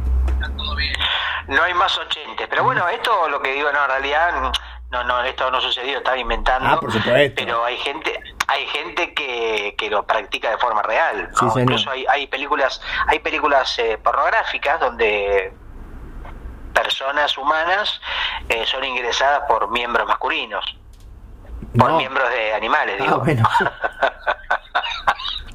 las, las películas perrográficas. Claro, las, perrográficas son las más eh, buscadas. hay mucha gente que estamos llenos de gente muy hecha mierda, Pablo. Eh, empezando por alguien que tiene los cables muy cruzados. Sí, sí, sí, efectivamente. Ya no sé dónde estoy, Nacho. Yo solo te voy soy. Estoy empezando a, tener dudas sobre mi identidad, imagínate sobre la, la tuya. Imagínate, estamos en la, en la cuenta regresiva para que traigan la bicicleta fija, pero igual hay un límite, porque tampoco es que vamos a hacer un programa de tres horas. Eh, esto me lo prometieron hasta las 7 de la tarde, faltan 42 minutos, o sea que el máximo que va a continuar este podcast son 42 minutos, pero seguramente termine antes. Sí, Nacho, y vos, por ejemplo, tenés una forma de, viste que ahora está todo digitalizado, de ver por qué calle viene la bicicleta, ¿no? No tiene como una tobillera electrónica como la película El Vengador del Futuro, que vas viendo el recorrido y cuánto le falta. Vengador del Futuro, la mayoría de, de, las, de las casas de comida que pedís por, por la aplicación te dice dónde está el delivery. Claro, bueno, fíjate que el Vengador, el Vengador del futuro es la realidad de hoy. Es el Vengador del presente, Gustavo. Claro, ya, o sea, todas las películas, volver al futuro es volver al presente. Cambiarle la palabra futuro por presente y actualizamos todas las películas distópicas de su momento. A ver, películas que tengan la palabra futuro en el título. Sí. Por ejemplo. Sí. Eh, no vale volver al futuro, ¿qué más es? Bueno, dicen, en realidad nadie, nadie contesta lo que yo quiero, pero... Secreto de una obsesión, no. Misión rescate, tampoco. Me aparecen de ciencia ficción, no me aparecen con la palabra ¿qué carajo tiene que ver? Claro, pero ¿qué tiene que no en ninguna de esas películas está la palabra futuro? No. Películas ambientadas en el futuro. A ver si le podemos cambiar el título. 10.000. Claro, y sería 2020, el título nuevo. Ahora, todas las películas están ambientadas en el pasado, porque ya están hechas, por más que tengan un día de haber sido filmadas, ya es el pasado. Tenés razón, Los únicos, las únicas películas que se salvan son las que salen en vivo por Instagram o YouTube. Claro, sí, sí, sí, sí. Em, bueno, hay una historieta que es Futuro Total, pero de mi amigo Ariel López B, nuestro amigo, pero no es cine, así que no cuenta. Claro, Sería Presente Total. Y la, la serie animada de Matt Groening, Presenterama. Bueno, otra otra otra serie con mejor título. No, no, Futurama es buena. Quería hablar mal de la otra, de la Desencantada. Desencantada, que sería Desencanto. Efectivamente, bueno, sí, una serie que no sé si se sigue haciendo, pero no, no tiene tanta vigencia como en su momento parece que iba a tener, ¿no? No, no. El nombre de Matt Groening ya un poco quedó como parte de la mitología del siglo XXI o, 20 o 22, pero ya está, ya no, difícilmente genere algún otro tipo de revolución. Bueno, y bien, hace falta que lo haga. Eh, también era muy difícil esperar a, que la persona que hizo Los Simpson y Futurama metiera una tercera serie icónica. Es una serie entretenida, divertida, que va a tener más temporadas, pero que está, que, que está. Probablemente, lo que pasa es que me parece que ahí lo que tendría que haber hecho es hacer otra cosa. Por ejemplo, lanzar, no sé, una fábrica de chorizos, algo, cambiar de rubro, porque ya en animación ya hizo todo lo que podía hacer, me parece. Claro, una marca de Fernet. Ah, claro, imagínate que, que, sea revolucionario en otro campo. Fernet no en los dibujos animados. Bueno, por, por, digo, por, por, decir algo, no podía haber sido cualquier otra cosa. Por supuesto, por supuesto, es un ejemplo. No, pero ¿qué te iba a decir? Ah, y hablando de Bitter Col Sol, yo que voy por la primera temporada, ¿cuántas son? Contame algo, ¿se pone mejor? Porque lo que vengo escuchando es que parece que la serie crece, viste que muchas veces las series van generando más aburrimiento, pero esta parece suceder lo contrario, ¿no? Ya llegaste al episodio donde Saúl muere.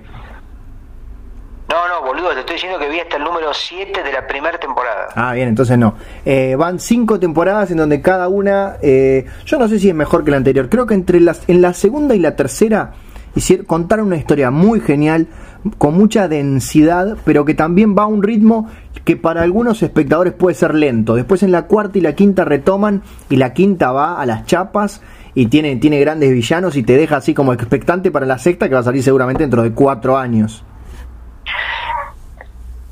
Ah, bien, me, me, me, voy a, hoy creo que voy a darle también con mucho cariño. ¿Decías? No, no, no, no decía nada. ¿Vos dijiste Atom recién? No, cuando decías voy a darle, yo decía a darle átomos. Ah, a darle átomos, una de las, claro, de las frases que hacía Milhouse, ¿era? La hacía el, eh, bueno, el, el ayudante del hombre radioactivo creo. estoy, ah, tirando una fruta, pero, pero muy grande. Y Google no me están dando. No, bueno. Y a darle átomos, evidentemente, es la frase en español, pero no sé si qué tan parecida sería la frase original en inglés, ese dicho del ayudante de el hombre radioactivo. No, directamente era del hombre radioactivo. Milhouse hacía del ayudante del hombre radioactivo. A ver, a darle átomos en inglés raro que un personaje como el hombre radioactivo no existiera de antes, ¿no? Un hombre tan simple, con tantos superhéroes atómicos, que no existiera ya Radioactive Man. Sí, eh, tengo la frase. A ver, ¿cómo es, por favor? En inglés, y lo, es un juego de palabras muy sutil, por eso, como tengo un acento cerrado, lo voy a decir más lento. La frase era up en atom, que es como arriba y átomo, que es un juego de palabras con up en at em, o up en at them, que sería arriba y vamos a darle. A darle a ellos. Igual creo que a darle átomos es un gran hallazgo, ¿eh? seguramente mejor que el nombre original. De los pocos chistes que funciona mejor en español que en inglés de los Simpsons. Había que decirlo y se dijo me parece que los Simpsons tienen grandes hallazgos en las traducciones, ¿no? Porque justamente se deben permitir buscarle nuevos juegos de palabras y nuevos giros. Sí, porque a veces respetar la traducción se desarma el chiste. Pero también es cierto que hacen, hacen, hicieron y hacen muchos cambios completamente arbitrarios y, e innecesarios. Bueno, para mí, viva la arbitrariedad. Me gusta porque el, el traductor y el adaptador tienen que poner de sí. ¿Viste? Y a veces, bueno, que le cambie el sentido, pero que también le ponga ideas propias, viejo, que tome decisiones, si no es una especie, de, es como el entintador de historieta que calca lo que ya hizo lápiz y hace dos veces lo mismo, ¿no? Que le ponga su impronta el entintador y que le cambie un poco, aunque, aunque lo haga mierda. Bueno, en tu caso, Gustavo, que sos un gran entintador, me gustaría que algún día este, en tus historias apareciera el nombre de la persona que hace los lápices, que es muy buena y nunca, lo, nunca hablas de él. Y yo tengo, voy cambiando, voy cambiando. Una de mis entintadoras era Goldie, la hermana de Mirta. Claro. Va a tener que encontrar de, mis, de mis lapicistas, de, mis, de mis dibujantes a lápiz, exactamente. Era, ella es una gran, una gran dibujante a lápiz. Le mandamos un beso y claro, no se había inventado la tinta cuando nació. y Goldie Hawn también, ¿eh? recordemos a Goldie Hawn que me parece que sigue viva. Sigue viva Goldie Hawn y es, es una de las ochentes que también es rubia, ¿no? Como Goldie, o sea, claro, qué, qué, qué, qué cosa loca, ¿no? Porque Goldie viene de Goldie viene de gold, de oro, ¿no? Porque justamente por eso, porque es rubia. Doradita, claro. Si era morocha no le iban a poner Goldie. Si era morocha le hubiera puesto Blackie. Claro, y también había había una que se llamaba Blackie. A ver. Blackie es una legendaria locutora de la primera radio argentina, si no me equivoco. Blackie no era una especie de fetiche de de la época. Paloma Efron, conocida como Blackie. Murió en 1977, antes de que yo naciera.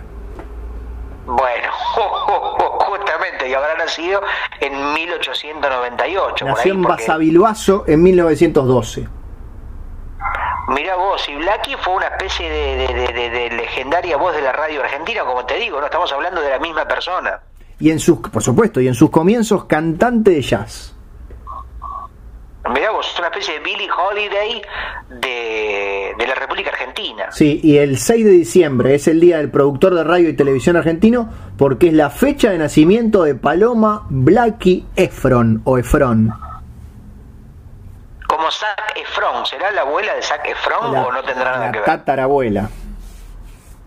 Y después hay, hay un rapero que se llama Goldie, me parece, un Goldie, ¿no? Un negro que hace hip hop que me parece que le dicen Goldie porque tenía un diente de oro.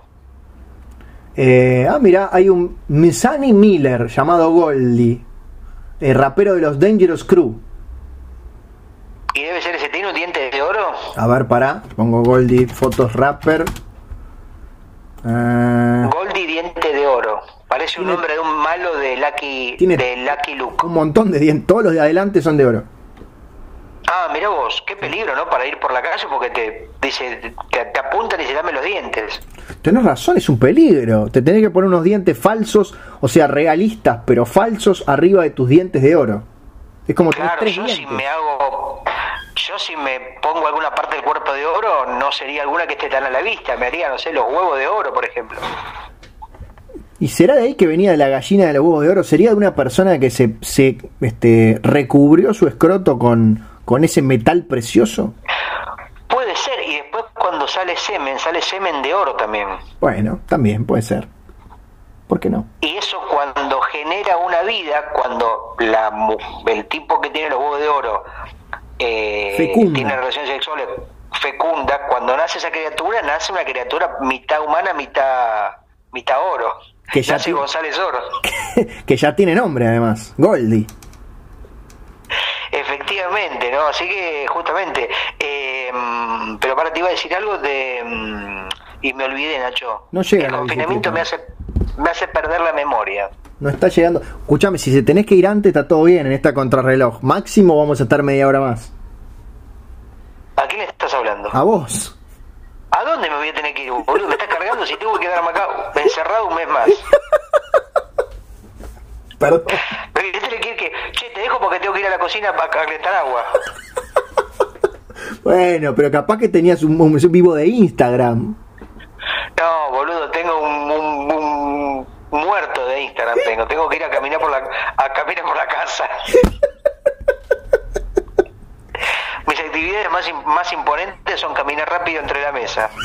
Me imagino. Tendrías que poner en el medio para poder dar vueltitas completas. Mira, eso no se me ocurrió. Voy a hacer, voy a hacer como rediseños, rediseños de, de mi gran, mis grandes salones de mis mobiliarios. ¿Sabes lo que encontré hablando de tu, de tu, de tus fondos y de tus actividades y tu living? Encontré una cuenta de Twitter que la pueden encontrar recomendada en mi cuenta de Twitter, que gente que hace como análisis de las bibliotecas de fondo que aparecen en los vivos de Instagram, en los móviles. Entonces dicen, esta persona no lee tanto, esos libros están repetidos. Todo un análisis de- Ah, pero- con el fondo de lo que aparece en la pantalla. Ah, o sea, pero ah, no de las bibliotecas, sino de los libros. No, no dice cómo están, digamos, los estantes, la madera, no, no, sino de. Los títulos, exactamente, los libros, los libros. Ah, está bien, eh, pero sí, eso en el caso, imagino, de que se puedan leer los lomos, porque hay mucha gente que aparece como se ven de fondo y no se pueden distinguir. O sea, tiene Claro, que pero- una buena, buena, buena, La, la cuenta... buena calidad de imagen. La cuenta obviamente se, se lo toma no de manera muy seria, entonces a veces si lo que se ve, por ejemplo, que son tres libros cagados de un costado y tres libros cagados de otro, aunque no se vean los títulos, analizan qué, qué, qué dice eso de vos. Ahora, me imagino, por ejemplo, si un, un vivo de Instagram en la casa de Ricardo Iorio, los libros serían Mi lucha, Viva Hitler, ¿no? Sein el Din al palo y cosas así. Claro, en la de Ricardo Mollo sería yoga para principiantes, me casé con Natalia Oreiro. Bueno, eh, eso puede ser una buena coartada para la justicia, capaz que, no sé, un hombre que está hablando muy famoso, de pronto libros sobre pedofilia, ¿no? Cosas así medias, medias perturbadoras que por ahí no tenían previsto que se iban a que Sí, se iban a despierta se iban a ver. Despierta sospechas. Viste, eso pasa mucho. A veces este, aparecen cosas este, al fondo, como la película que ahora no me acuerdo, pero de la que hemos hablado de Netflix, que era ¿Quién jode, quién se mete con los gatos? Sí, no la vi todavía. Un documental donde justamente empiezan a una, una gente fanática de los enferma, como decíamos, que tiene la enfermedad de querer a los animales y más puntualmente a los gatos, empiezan a perseguir, a investigar sobre unos videos de gente, de un pibe que no se le veía la cara porque justamente aparecía en forma muy, muy, muy, deficiente la imagen, que hacía crueldades con cachorritos, con gatitos. y esta gente no, no ¿viste? y empiezan a ver qué elementos con cosas mínimas, ¿no? Si aparece qué tipo de alfombra si se ve, qué tipo de enchufe, de dónde podía ser determinado empapelado, etcétera, etcétera. En español, en, perdón, en Latinoamérica se llamó No te metas con los gatos y en España a los gatos ni tocarlos.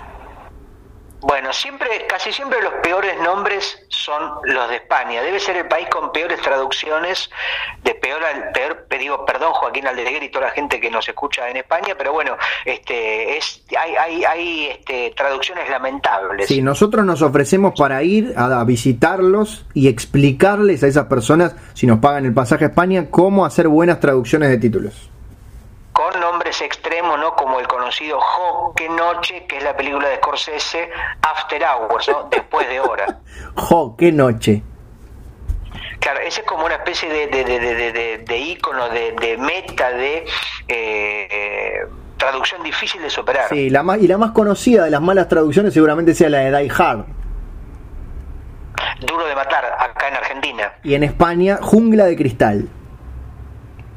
Sí, está bien, pero tiene es un casi un parece una novela de Paul Auster, ¿no? Es un nombre lindo, casi le da como más poesía, le quita esa cosa salvaje del, de lo duro. Claro, el problema es cuando hicieron la siguiente, que no era en un edificio.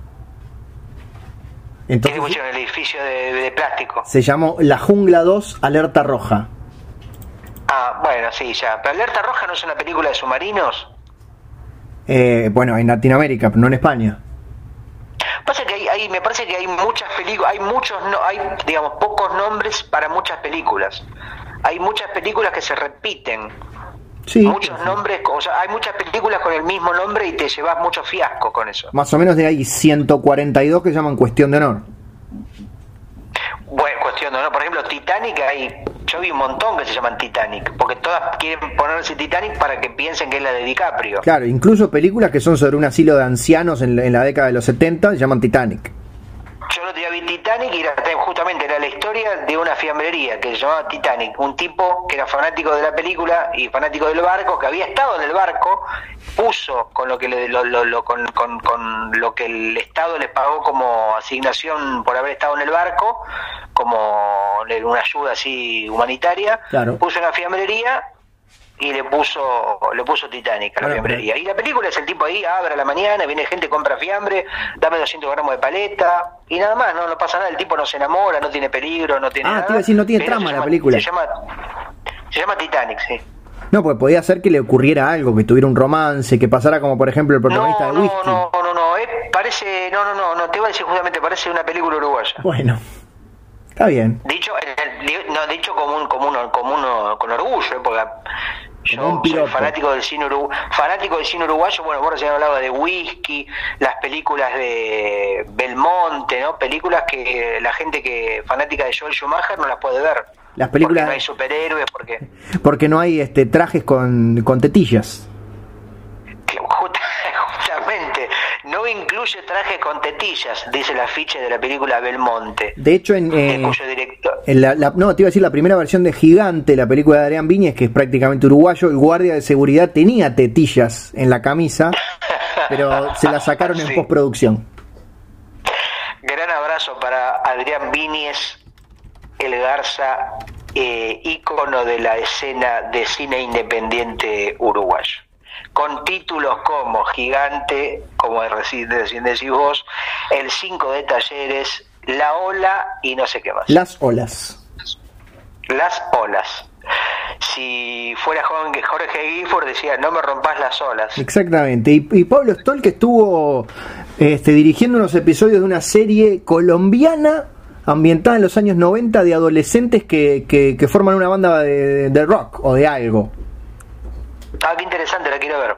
Se llama Ruido Capital, es una serie que, es de, que está en la plataforma de Movistar que tuve la posibilidad, vamos a tirar el chivo, de entrevistar a su creador y también a Pablo Stoll en una nota que después de que la desgrabe va a salir algún día en la diaria, pero en este momento tendría que estar desgrabando la nota y estoy conversando contigo porque sos más importante.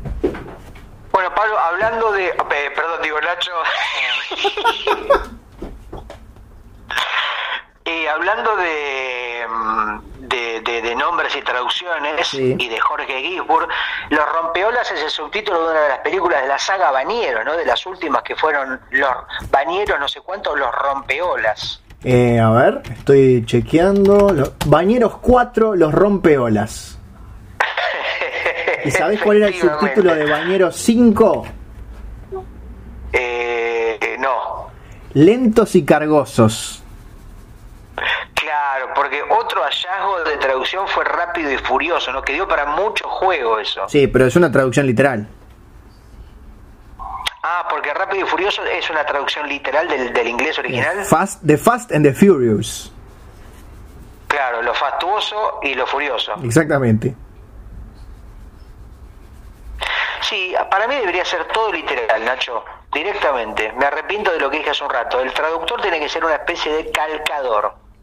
Me O parece. sea, sí. eh, por ejemplo, eh, Midnight in Paris, Medianoche en París. Bien. Eh, la Family Ingalls, la familia Ingalls. Eh, mm, Back to the Future. Back to the Future, volver al futuro. O al presente, porque tiene muchos años la película. No, no, back es volver. Back, no, back. Vuelvo, back. Claro. ¿No? Sí, sí. Entonces está bien, es, es, es- real la traducción. Volver al futuro, back to the future. No Sí, hay sí. juego ahí. Pero bueno, vos decís que, que las traducciones de las películas las tendría que hacer el traductor de Google. Exactamente. Incluso, por ejemplo, viste que a veces te, te lo hace medio cambiando el orden del español. Por ejemplo, Back to the Future, según traducido por Google, sería Re- Regreso Futuro Al. A ver, vamos, vamos a usar el traductor de Google. Traductor de Google. Sí, a ver, con títulos de películas complejas, ¿no? Para ver qué, qué ofrece Google Sí, pero como me- posibilidad. igual me gustó empezar con una sencilla que sea Back to the Future. ¿Para qué tengo que ponerle inglés Dale, a ver, de este lado? A ver qué pone Back, Back to the Future, ¿no? La película de Robert Zemeckis era o Spielberg o quién era. Era de CMX. De vuelta. Ah, no, pará, porque escribí. ¿Por qué puso Back to the Course? No. Regreso al futuro. Ah, bueno, acá está bien. En España es Regreso al futuro y acá Bien. es Volver al futuro. A ver, por ejemplo. Claro, no sé cuál, Sí. no sé si es lo mismo o regreso o volver o alguna de las dos se ajusta más al back original. Die a ver, probemos con sí. otra cosa. Die Hard, mor- morir duro. Es, es otra Morir película. duro, que bueno, Eh. una comedia picaresca con Emilio Diz y Nazarena Vélez. Que no Morir pueden, no pueden cerrar la tapa del ataúd. Bueno, podría ser la muerte de Olmedo, ¿no? Morir duro. Sí, también. ¿Cómo no? Viste que parece que venía con una sustancia en la nariz. Eh, a ver, poné para The Virgin Mountain, que era la película que hablábamos de Islandia hace un rato largo. La montaña virgen. Bueno, era. Pero ese, no era el título original. Claro, es verdad, es verdad. Y pero algún nombre de, por ejemplo, alguna palabra, un- una película en inglés con varias palabras, ¿qué se te ocurre? A ver, títulos largos de películas. Sí, la película, ¿cuál será la película con título más largo del mundo? Eh, según televisa.com. A ver. Hay una que se llama. Night of the Day, of the Dawn, of the Son, of the Bride, of the Return, of the Revenge, of the Terror, of the Attack, of the Evil, Mutant, Hellbound, Flesh, Eating, Subhumanoid, Zombified, Living Dead, Part 3. Pero eso es un chiste de la... ¿Existe eso o será una jugarreta? Existe, pero, pero es como una película de comedia. Y para y estas películas de mm, ah eh, del, del, del director griego que hizo Canino, en la película con Colin Farrell eh, que hizo. The Lobster, después no pero hizo una que tiene un de eh, el siervo, el juramento del siervo sagrado, un nombre largo A tiene. ver, estoy entrando de Lobster para a partir de Lobster entrar en Wikipedia en Yorgos Lantimos, ir a Exactamente, que director, director increíble. De- Sí, sí. The Killing of a Sacred Deer. Y nos da como Esa, resultado pone- el asesinato de un Sí. ciervo sagrado. Ah, bien Google, eh. la verdad que me parece que esto es el fin de la carrera de traductor. Ya se acabaron las carreras de, de- Ya está Google. Olvidate. Cagó el laburo de mucha gente, me parece, ¿eh? Olvídate, olvídate, olvídate. Vamos a poner My Best Friend's Wedding. La boda de mi mejor amigo. Y lo que dice Google es la boda de mi mejor amigo. Ya está. Ah, pero Google es un maestro. Escúchame. ¿Y hay una posibilidad, por ejemplo, un botón que diga traducir, tradu- traducir mal? Mm, todavía no. Creo que no. O, o tipo traducción libre, ofrecerle como más, más margen? Mm. Porque ahí te como un perfecto. Lo hace demasiado bien. Pensá que hay gente que gasta dinero en, en- en traductores cuando alcanza con abrir Google. Y tradu- traducir nombre, por ejemplo, Silvestre Stallone. A ver. ¿Te puede traducir o viste que hay, hay nombres que también tienen traducción? No tiene traducción. Silvestre Stallone. Ah, mira, y Ignacio el A ver. no tiene traducción al inglés. Ignaz, Ignaz. A ver, lo de vuelta. No. Lo, se dice igual. Ignacio. Ignacio. Y te, y te hace el BR, por ejemplo, perro, rope. Es- hay una, un botón de para hacer el BR, No pero por ejemplo, de de, o ves, hay que hacer un Google que tenga otras funciones, por ejemplo, BR, etcétera. Traducir al español BR. Pero no. No, no, no existe. Tenemos que inventarlo, nos haríamos millonarios. Para, y última pregunta para Google. Sí. Esto que hablábamos hoy, a ver si tenemos alguna certeza de si el BR existe en otros países o es solamente un invento rioplatense. A ver. A ver qué dice el oráculo que Tiene su todo lo Wikipedia. sabe. Es un mecanismo de formación de palabras que consiste en la permutación o metátesis de las sílabas de un vocablo. En su variante rioplatense se trata de una jerigonza utilizada en buena parte de los territorios argentino y uruguayo. Pero a ver si hay otros ejemplos. A ver. Ah, Nacho, me parece que te van a cagar con la bicicleta fija. Olvídate, no viene nunca esa bicicleta fija. ¿eh? Nunca más. ¿Ya la- No, pero ya pará. la pagaste? No, la iba a pagar cuando la trajeran, así que no, no, no, no, no, no. Eh, sí, no, no, no parece otros idiomas. A veces algunas combinaciones afortunadas permiten un doble juego. Colimba sería el berre irregular de Milico, pero también indica corre, limpia y barre. Claro, bueno, los que hemos hecho la colimba sabemos perfectamente que justamente es un apócope, que es cuando es una palabra formada por el comienzo de otras tres. Claro. Por ejemplo, en otras Corre, ocasiones limpia, el término cambia parcialmente su significado, su significado. Por ejemplo, hotel se transforma en telo, que es un albergue transitorio. Efectivamente. Qué hallazgo, ¿no? Qué, qué poder de... cómo a veces el idioma alternativo es mucho más poderoso que el idioma oficial. Sí, La señor. palabra telo es como también la, es como la perfección total, la síntesis idiomática final. Ah, acá dice, hay un hay análogos de otros idiomas. Esto es lo que quería saber vos. Sí, análogos. El Berlán de Francia, el Baxlang de Londres y el Binaliktad del idioma tagalo. Uy, me encanta el idioma tagalo, es mi favorito del mundo. El idioma tagalo, Es el que se habla en Filipinas. yo hace mucho que no hablo tagalo, pero cuando nos junt- juntábamos con Goldie, la hermana de Mirta, que lamentablemente ahora está en su mundo virtual del más allá, En upload. este eh, sí, está en upload, eh, siempre hablábamos este, frases picantes en, ta- en talago. Podemos hacer una apuesta, quedan 15 minutos. ¿Va a venir o no va a venir? Obviamente no, Nacho, ¿qué? pero perdí, ya, vos todavía seguís pensando que esa, bici- esa bicicleta fija, me parece que cuando se acabe la pandemia recién, tienen Va a miedo de que, de que lo infectes. No va a venir. No va a venir No va la a venir. bicicleta fija. Yo compré por internet, pero no va a venir nunca. Es así, Nacho. Entonces estuve bien en no pagarla. ¿No puedes hacer una bicicleta fija, pero, no sé, con una silla y agarrándote de un caño y pedalear en el aire? Ojo, sí podría ser. Pues vos decís que, que si tocan timbre no, no les atiendo. Le digo, ya saben lo que, ya lo solucioné con mi imaginación. Váyanse a cagar. Me, ac- me acabo de armar una con una caja de galletitas y una mampostería rota. Seguro. Y una canilla. Y, y te, te agarras de algo de. En el inodoro. Puede ser un inodoro puede ser una bicicleta fija. Sí, estás Haces ahí sentadito. y pedaleas. No, no está nada mal. Me estoy arrepintiendo mucho de la compra que acabo de hacer. Por suerte quedan menos de 15 minutos y no va a venir. Imagínate, estás haciendo caca, hay que pensar alguna manera vos para agarrarte, ¿no? Como si fuera un manubrio, Sí. y después vas pedaleando en el aire, o por ahí puedes hacer una especie de, no sé, de, de, de, de- pedal con algo, pero sería más complicado. Pero seguramente Y salga con mucho menos esfuerzo. 20 minutos, claro, y aparte mientras pedaleas haces caca es como que generás una una, una, una, una situación, una dinámica fecal maravillosa. Vas ejercitando los músculos que hacen que todo salga a una velocidad correcta, que no haya que hacer mucha Claro, porque uno, fuercita. siempre, uno mientras siempre hace caca está sentado quieto, no, no, no, y para mí hay que hacer caca, es un grave error, hay que hacer caca en movimiento, Hay que hacer caca haciendo trabajar el cuerpo.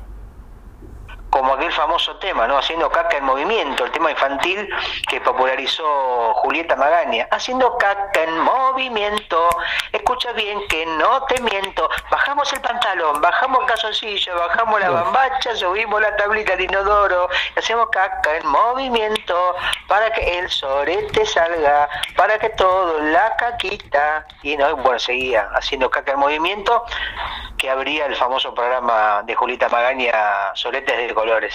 Sí, qué, qué lindo. Esos, esos programas no llegaron a Uruguay.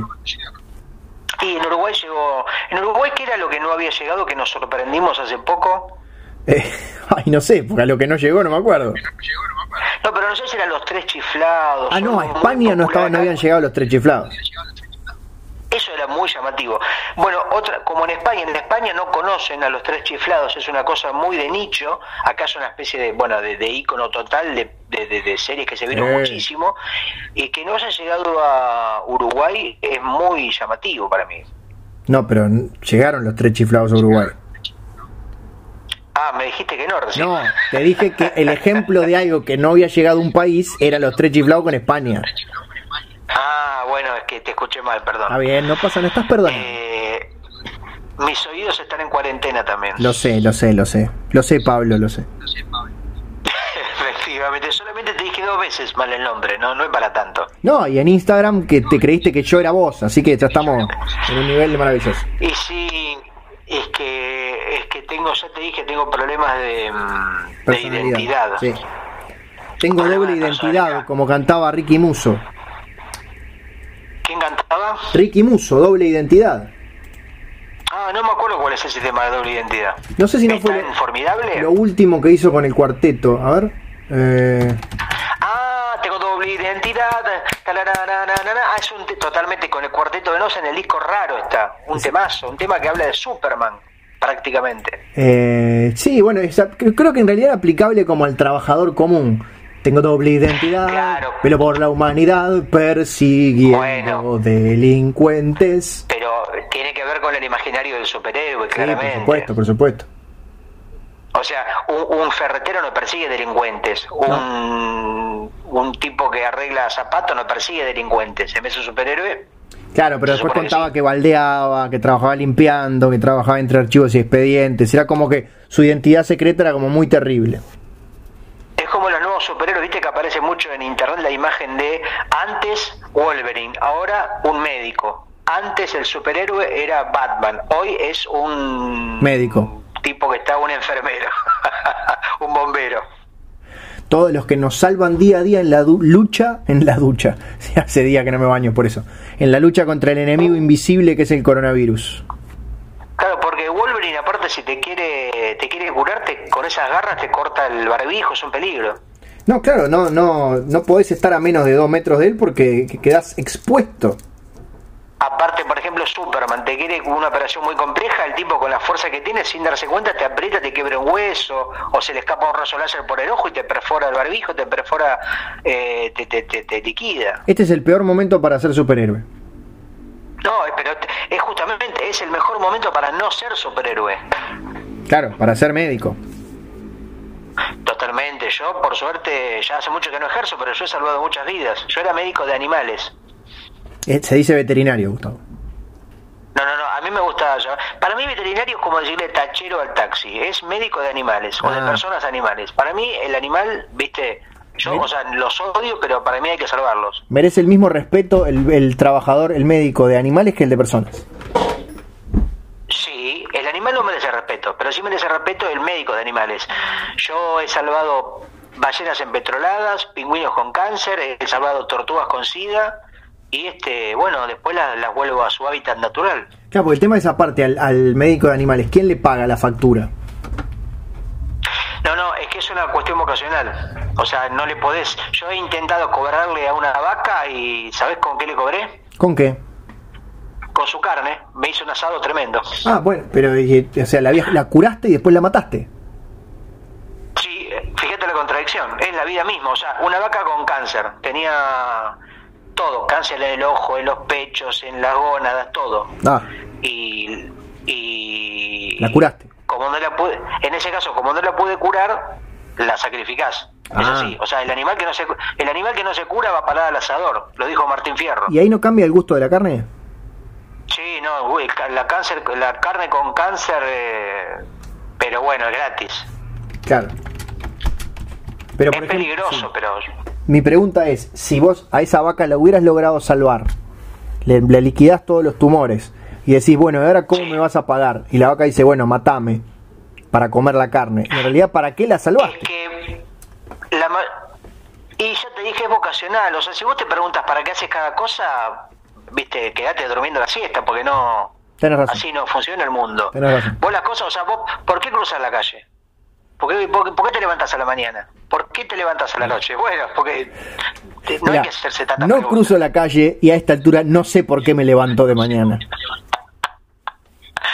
Yo creo que es la actividad más difícil y más compleja de hacer, levantarse a la mañana. O, Sí. en mi caso, levantarse a las 3 de la tarde. O sea, el concepto de mañana, el concepto de mañana se está pixelando, sí. Sí. Y hay algo, Nacho, hace dos horas que estamos hablando y todavía no hice una cosa. ¿Qué?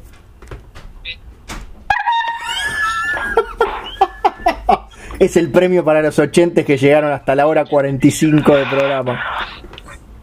Es récord ¿eh? y todavía la bicicleta fija sin venir, Nacho. Esto es una falta de respeto. ¿Podemos decir la empresa? ¿Podemos denunciar a esta falta de respeto a tu, a tu buena voluntad? La empre- no, voy, a, voy a tener que proteger su identidad, así que la voy a identificar solamente como tienda I o como T inglesa. ¿Y esto que fue una compra hecha por Mercado Libre? ¿Por cómo, por qué, qué, qué, qué- qué formato? No, en su propia, en su propia web, que me dieron a elegir el horario en el que quería que llegara y era de 14 a 19. Te dieron a elegir el horario para que, en, que, en que te ibas a, a clavar, dos horas. Si igual no tenía otro lugar al que ir, Gustavo. Y bueno, no, pero una cosa es porque vos, si sabes que estás, te pones en posición de esperar y tu cerebro tu, ya te, te predispone hasta que si eso no viene es como una cosa, un objetivo no Sí, cumplido. de hecho hace dos, dos horas y media que me puse los zapatos. Bueno, justamente te habrá, ya que estés vestido para recibir a alguien, habla de un esfuerzo, habla de algo que podías no haber hecho y, e hiciste. Pero bueno, así que es la recta final del programa porque en, en siete minutos se cumple el plazo y después no vamos a seguir conversando cuando ya sabemos que no va a llegar No, no, porque no, las cuatro horas. Las las 7 es el límite, o sea, yo creo que quedan un sobre 100 un 10% de posibilidades, prácticamente es un hecho de que no va a venir. No va a venir.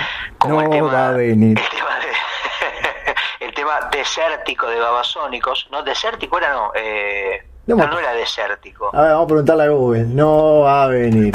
No, pero para un tema muy famoso. De eléctrico. Decepticons tampoco. Ah, de eléctrico, total, era, era parecido. Sí. Desértico no, de eléctrico. De eléctrico. Y los Decepticons, los Decepticons eran unos malos de Robotech, me parece. De los otro dibujo Transformers. animado. Ah, de los Transformers, es verdad, totalmente. Sí, Los Transformers, los nuevos médicos.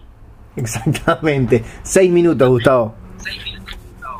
Bueno, Nacho, no sé si querés redondear algo. Hoy se habló de todo, ¿eh? la verdad que hablamos de cine, de series, de la nueva vida, del nuevo orden mundial, del fin del capitalismo, de la nueva peluca de la Mona Jiménez, de muertos famosos, de Goldie, que Dios la tenga en la gloria, recordando humoristas. Bueno, la verdad que los ochentes no se pueden quejar. No, diríamos que quedando solamente cinco minutos, así como quien quiere la cosa, estamos llegando a la recta final del sonido Bragueta 67.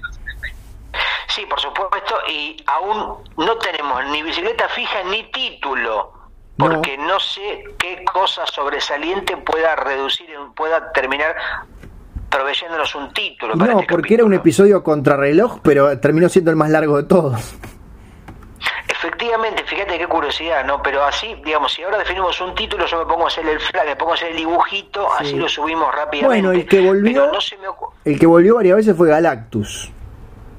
Ah, es verdad, el que comía los planetas, puede Sí. ser, el que Galactus, aparte puede ser un... Galactus es el que tiene como dos caños en la cabeza, ¿no? Ese mismo. Eh, Ah, es lindo de dibujar Galactus. Puede ser que tiene como una cosa muy, no sé para como dos antenas, no sé para qué sirven esas antenas. ya, ya tengo el título.